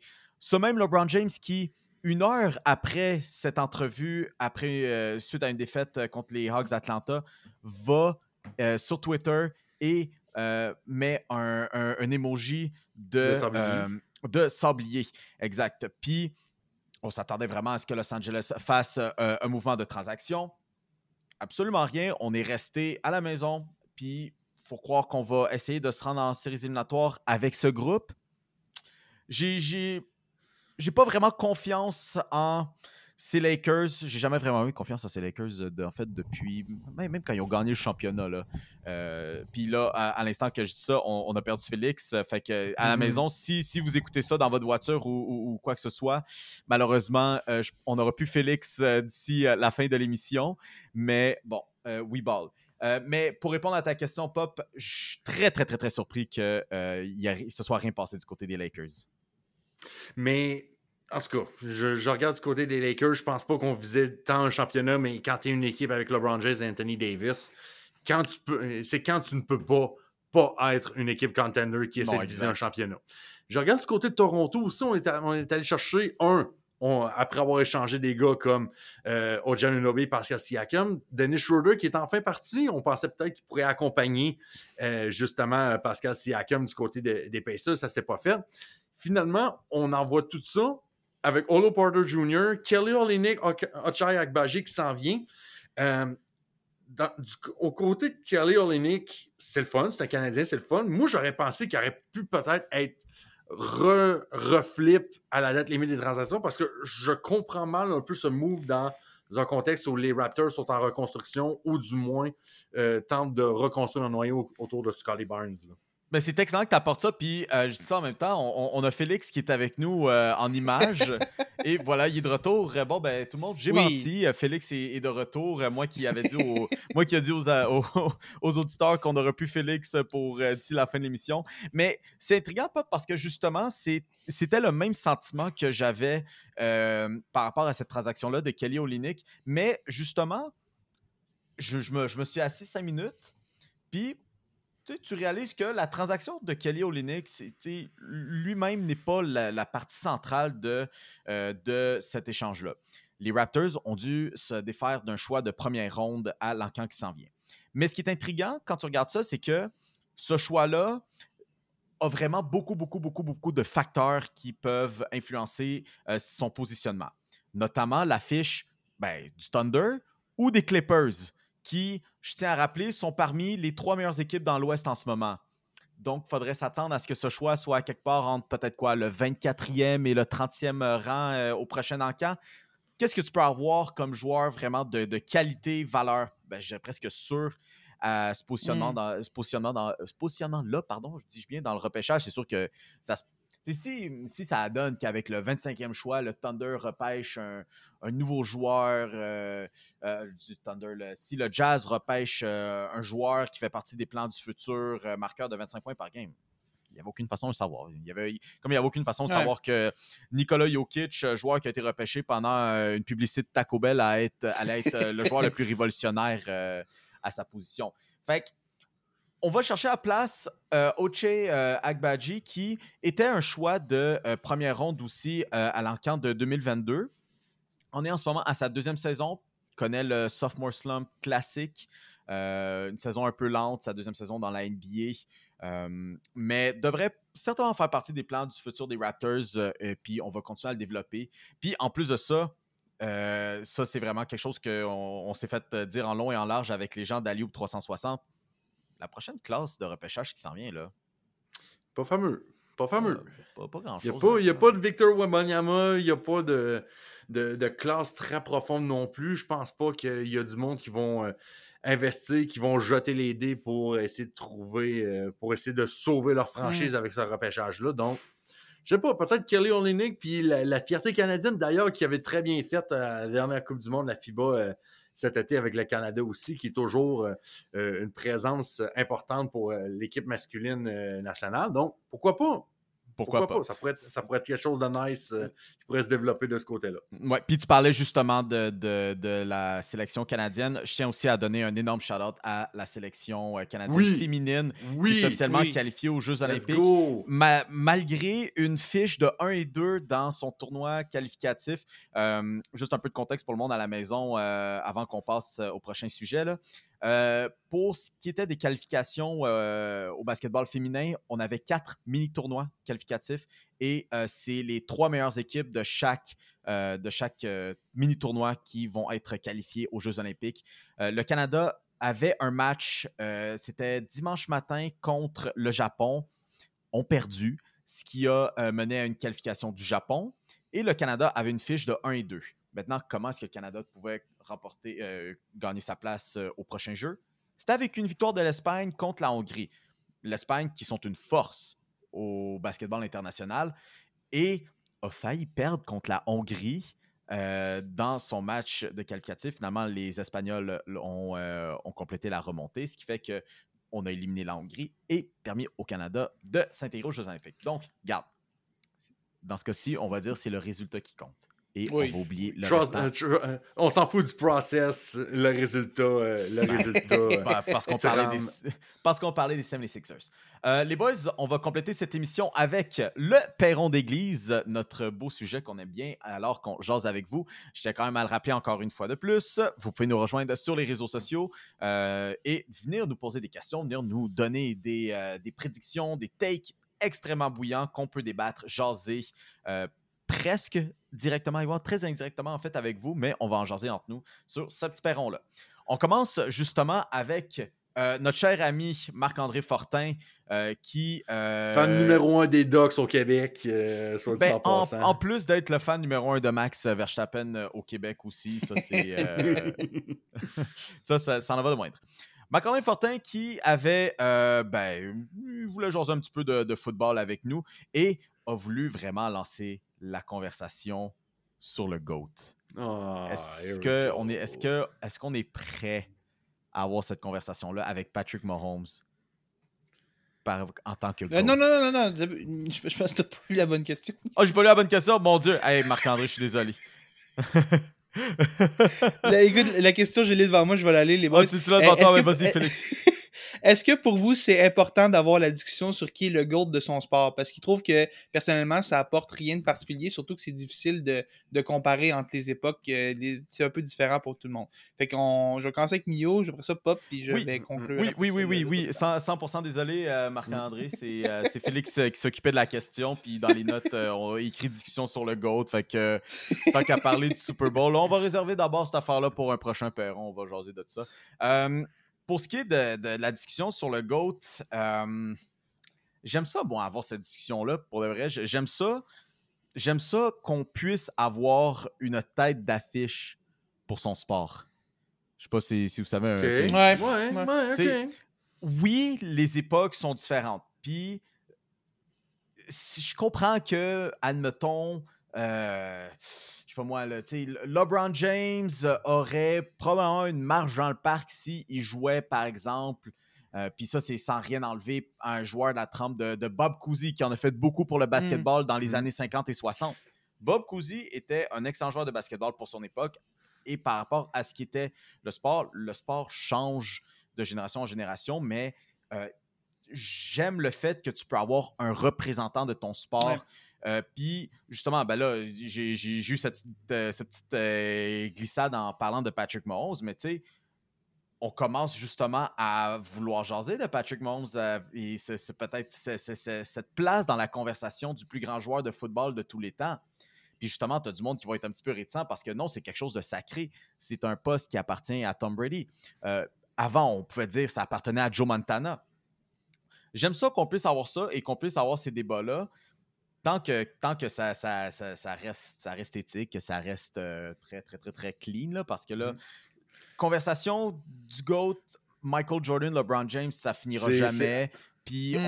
on- n'en aura jamais une véritable fin. Ça, s'il y avait un exemple que peut-être j'aimerais pas trop donner, c'est celui du basketball, même si, ben, moi, j'ai personnellement mon GOAT, ben, c'est Michael Jordan, tu sais, mais dans, dans tous les sports, c'est beaucoup plus c'est beaucoup plus sain, les conversations sur le GOAT. Mm. Au hockey, tu sais.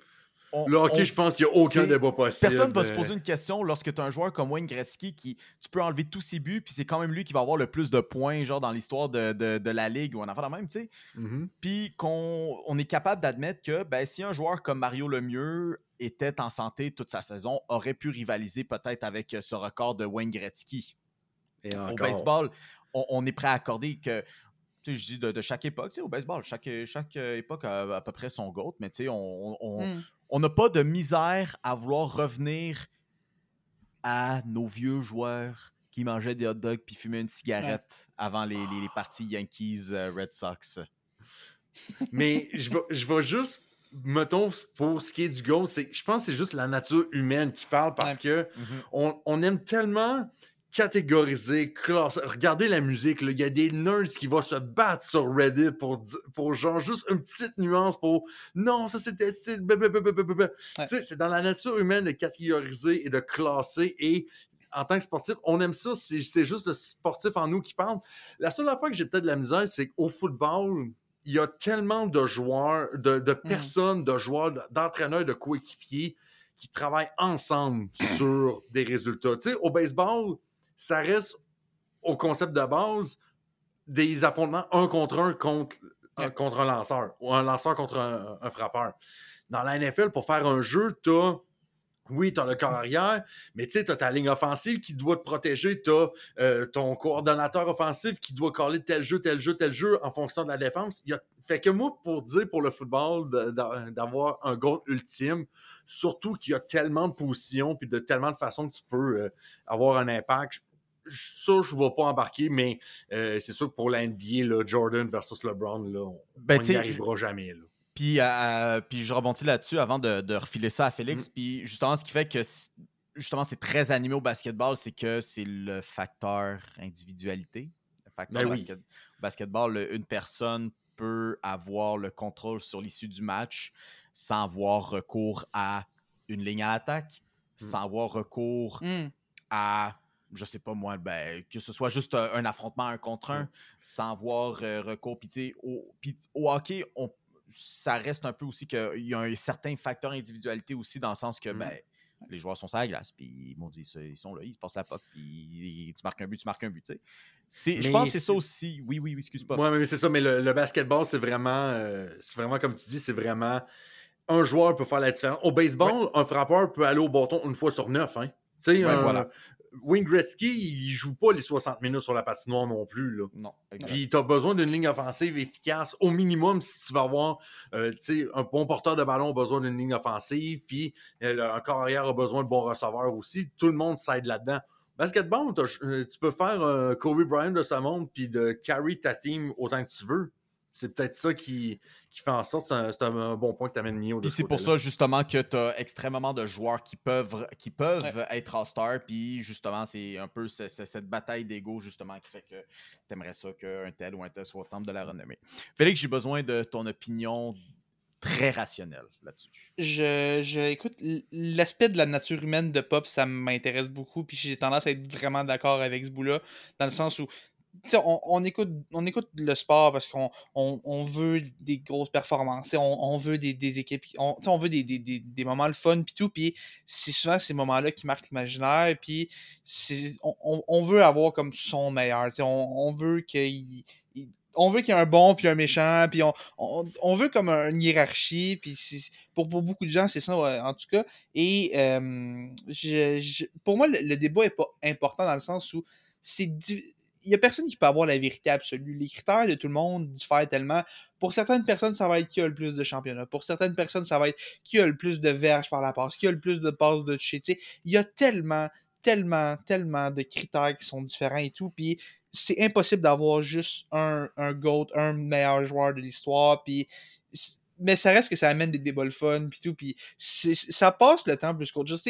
Les gens qui prennent ça trop au sérieux pour moi c'est là que ça devient le problème Tu sais, mettons Michael Jordan est ton GOAT à toi c'est parfait vas-y mais tu sais pas de là au point de détruire LeBron tout le temps puis tout puis ça reste du sport ça reste le fun puis le débat est le fun quand il est plus contracté et tout puis c'est vrai que c'est difficile à comparer personne ne peut comparer euh, Mike Trout à, à Babe Ruth, par exemple. Puis je me souviens, il y a quelques années, c'était Adam Ottavino, qui est un releveur, qui a eu quand même des bonnes saisons, mais une carrière relativement ordinaire. Il ne sera pas autant de la renommée ou rien, qui avait dit si Babe Ruth m'affrontait en ce moment, j'aurais un strikeout sur trois prises sur lui. Et honnêtement, il, a raison. Je veux dire, les joueurs, les époques sont tellement différentes. Puis en sentant, il y a tellement d'évolution. Les gars travaillent temps plein maintenant. Puis c'est ça leur job 365 jours par année. C'est impossible d'avoir la vérité absolue là-dedans. Mais pour moi, c'est un, un, sujet de débat qui est le fun, qui est tant que personne se prend trop au sérieux là-dedans, pour moi, c'est une discussion qui est, qui est intéressante puis qui rajoute un peu à, cette essence-là du sport de on, veut un gagnant, on veut des méchants, on veut, on veut des, des bons, on veut des gentils. Puis, euh, pour moi, c'est plus la nature de ça, c'est plus une discussion. Euh, c'est le besoin d'avoir des débats, puis je trouve que c'est le fun de le faire de façon plus informelle euh, comme ça. C'est littéralement la version sportive de Qui est Dieu. C'est littéralement ça. Ou qu'est-ce qui se passe quand on meurt? C'est la, la version sportive de ça. On n'aura jamais une réponse à cette question-là, mais on, on, aime le crier à tous les toits que c'est notre réponse à nous autres qui est, euh, qui est, la, qui est, la, qui est la veille. Exactement. Écoute, euh, je, vais juste, je vais juste poursuivre avec le, perron d'église parce que Producer Ali nous a envoyé une information cette semaine et moi, ça m'a fait bien rire parce que moi, je suis entre vous deux présentement. Oh my God. Archer Smith a été engagé comme coordonnateur offensif chez les Steelers de Pittsburgh, on sait. Et là, il y a certaines rumeurs qui disent que Ryan Tannehill pourrait se joindre aux Steelers de Pittsburgh. Et là, je vois Nio qui est en train de souffrir présentement. Alors que Félix est genre non, ça va être le fun. Nio, Ryan Tannehill, est-ce que c'est vraiment la réponse euh, contrairement à Kenny Pickett? J'ai. En tant que fan des Steelers, j'ai passé une semaine de marde oui, il y a cette nouvelle. On m'apprend que Ryan Tannehill, son nom serait lié à celui des Steelers. J'ai vu les Chiefs de Kansas City remporter un troisième Super Bowl, devenant ici la prochaine dynastie de la NFL, alors que celle des Pittsburgh de Steelers devient un lointain souvenir. On a une nouvelle avec, on en avait une avec les Patriotes. On en avait une avec euh, les Cowboys des années 90. Et puis là, tu en rajoutes une autre qui vient rendre celle des Steelers des années 70 si distante, si éloignée. Comment on peut oublier ça? Tu sais, comme un gars qui l'avait vécu, tu sais. Hey, sérieusement, il est tellement en dépression. Le pauvre vieux, je m'excuse. Hey, tu vois, c'est l'effet que Ryan Tannehill fait à quelqu'un. Hein, non, non, non, non, non, non, On n'a pas eu encore la meilleure nouvelle de la semaine, là. Yo, Emilio Costanza, qui a gagné le trophée du joueur défensif de l'année dans la NFL? Et encore une Arrête, fois. Arrête, tu vas le tuer. Tu vas le tuer. tu vas vraiment le tuer. TJ Watt se fait une fois de plus voler son titre de joueur défensif par excellence. Encore une fois, la NFL veut pas le donner à TJ Watt. Je sais, je sais pas pourquoi. Qu'est-ce qui fait en sorte que TJ Watt ne, ne se mérite pas? Qu'est-ce qui fait que TJ Watt, au bout de la ligne, n'a qu'un seul titre de joueur défensif par excellence? Qu'est-ce Il y en a autant que... que Mars Garrett. Ben voilà, tu sais, ok, je vois, je vois, je vois ce qu'on, ce qu'on peut dire. Ok, la, défensive des Browns a été excellente cette année, mais fuck, la défense des Steelers et, les Steelers en tant que tel, c'était, rien sans TJ Watt. Puis là, on m'apprend cette semaine. Moi, je pensais, je pensais quand même une belle soirée. Puis il y a Félix qui, me tag sur Twitter. Je, regarde, ah, Mars Garrett, joueur défensif de l'année. Puis là, on m'apprend que Ryan Tannehill est lié à l'équipe. Comme. en tant que fan des Steelers, pour ce qui est de, cette attaque, et. Ah oui, puis en plus de ça, juste avant, t'as Le'Veon Bell qui fait une sortie sur Snapchat. t'as Le'Veon Bell qui fait une sortie sur Snapchat et qui dit Hey, moi, je veux revenir dans la NFL. Je reviendrai pour les Steelers de Pittsburgh les Steelers t'ont offert peut-être 5 millions de moins en argent garanti que les Jets de New York, puis t'as dit non, fuck you. Fuck you, je ne te veux pas. Et. Dit-il quelques semaines après avoir dit publiquement sur Internet Hey, si vous voulez me remercier pour avoir. Euh, parce que j'ai carry vos équipes dans la, vos équipes de fantasy au milieu des années 2010, subscribe à mon OnlyFans, s'il vous plaît. fait que pour ce qui est de cette attaque et spécifiquement, surtout la position de carrière, je sais pas ce que je veux. je pense pas que Ryan Tannehill va être la réponse. Mais est-ce que je pense que Mason Rudolph, ça va être la réponse aussi? Pas vraiment. Est-ce que je pense que Kenny Pickett, en ce moment, euh, a, a l'étoffe d'être un corps arrière numéro un dans la NFL? Ben non.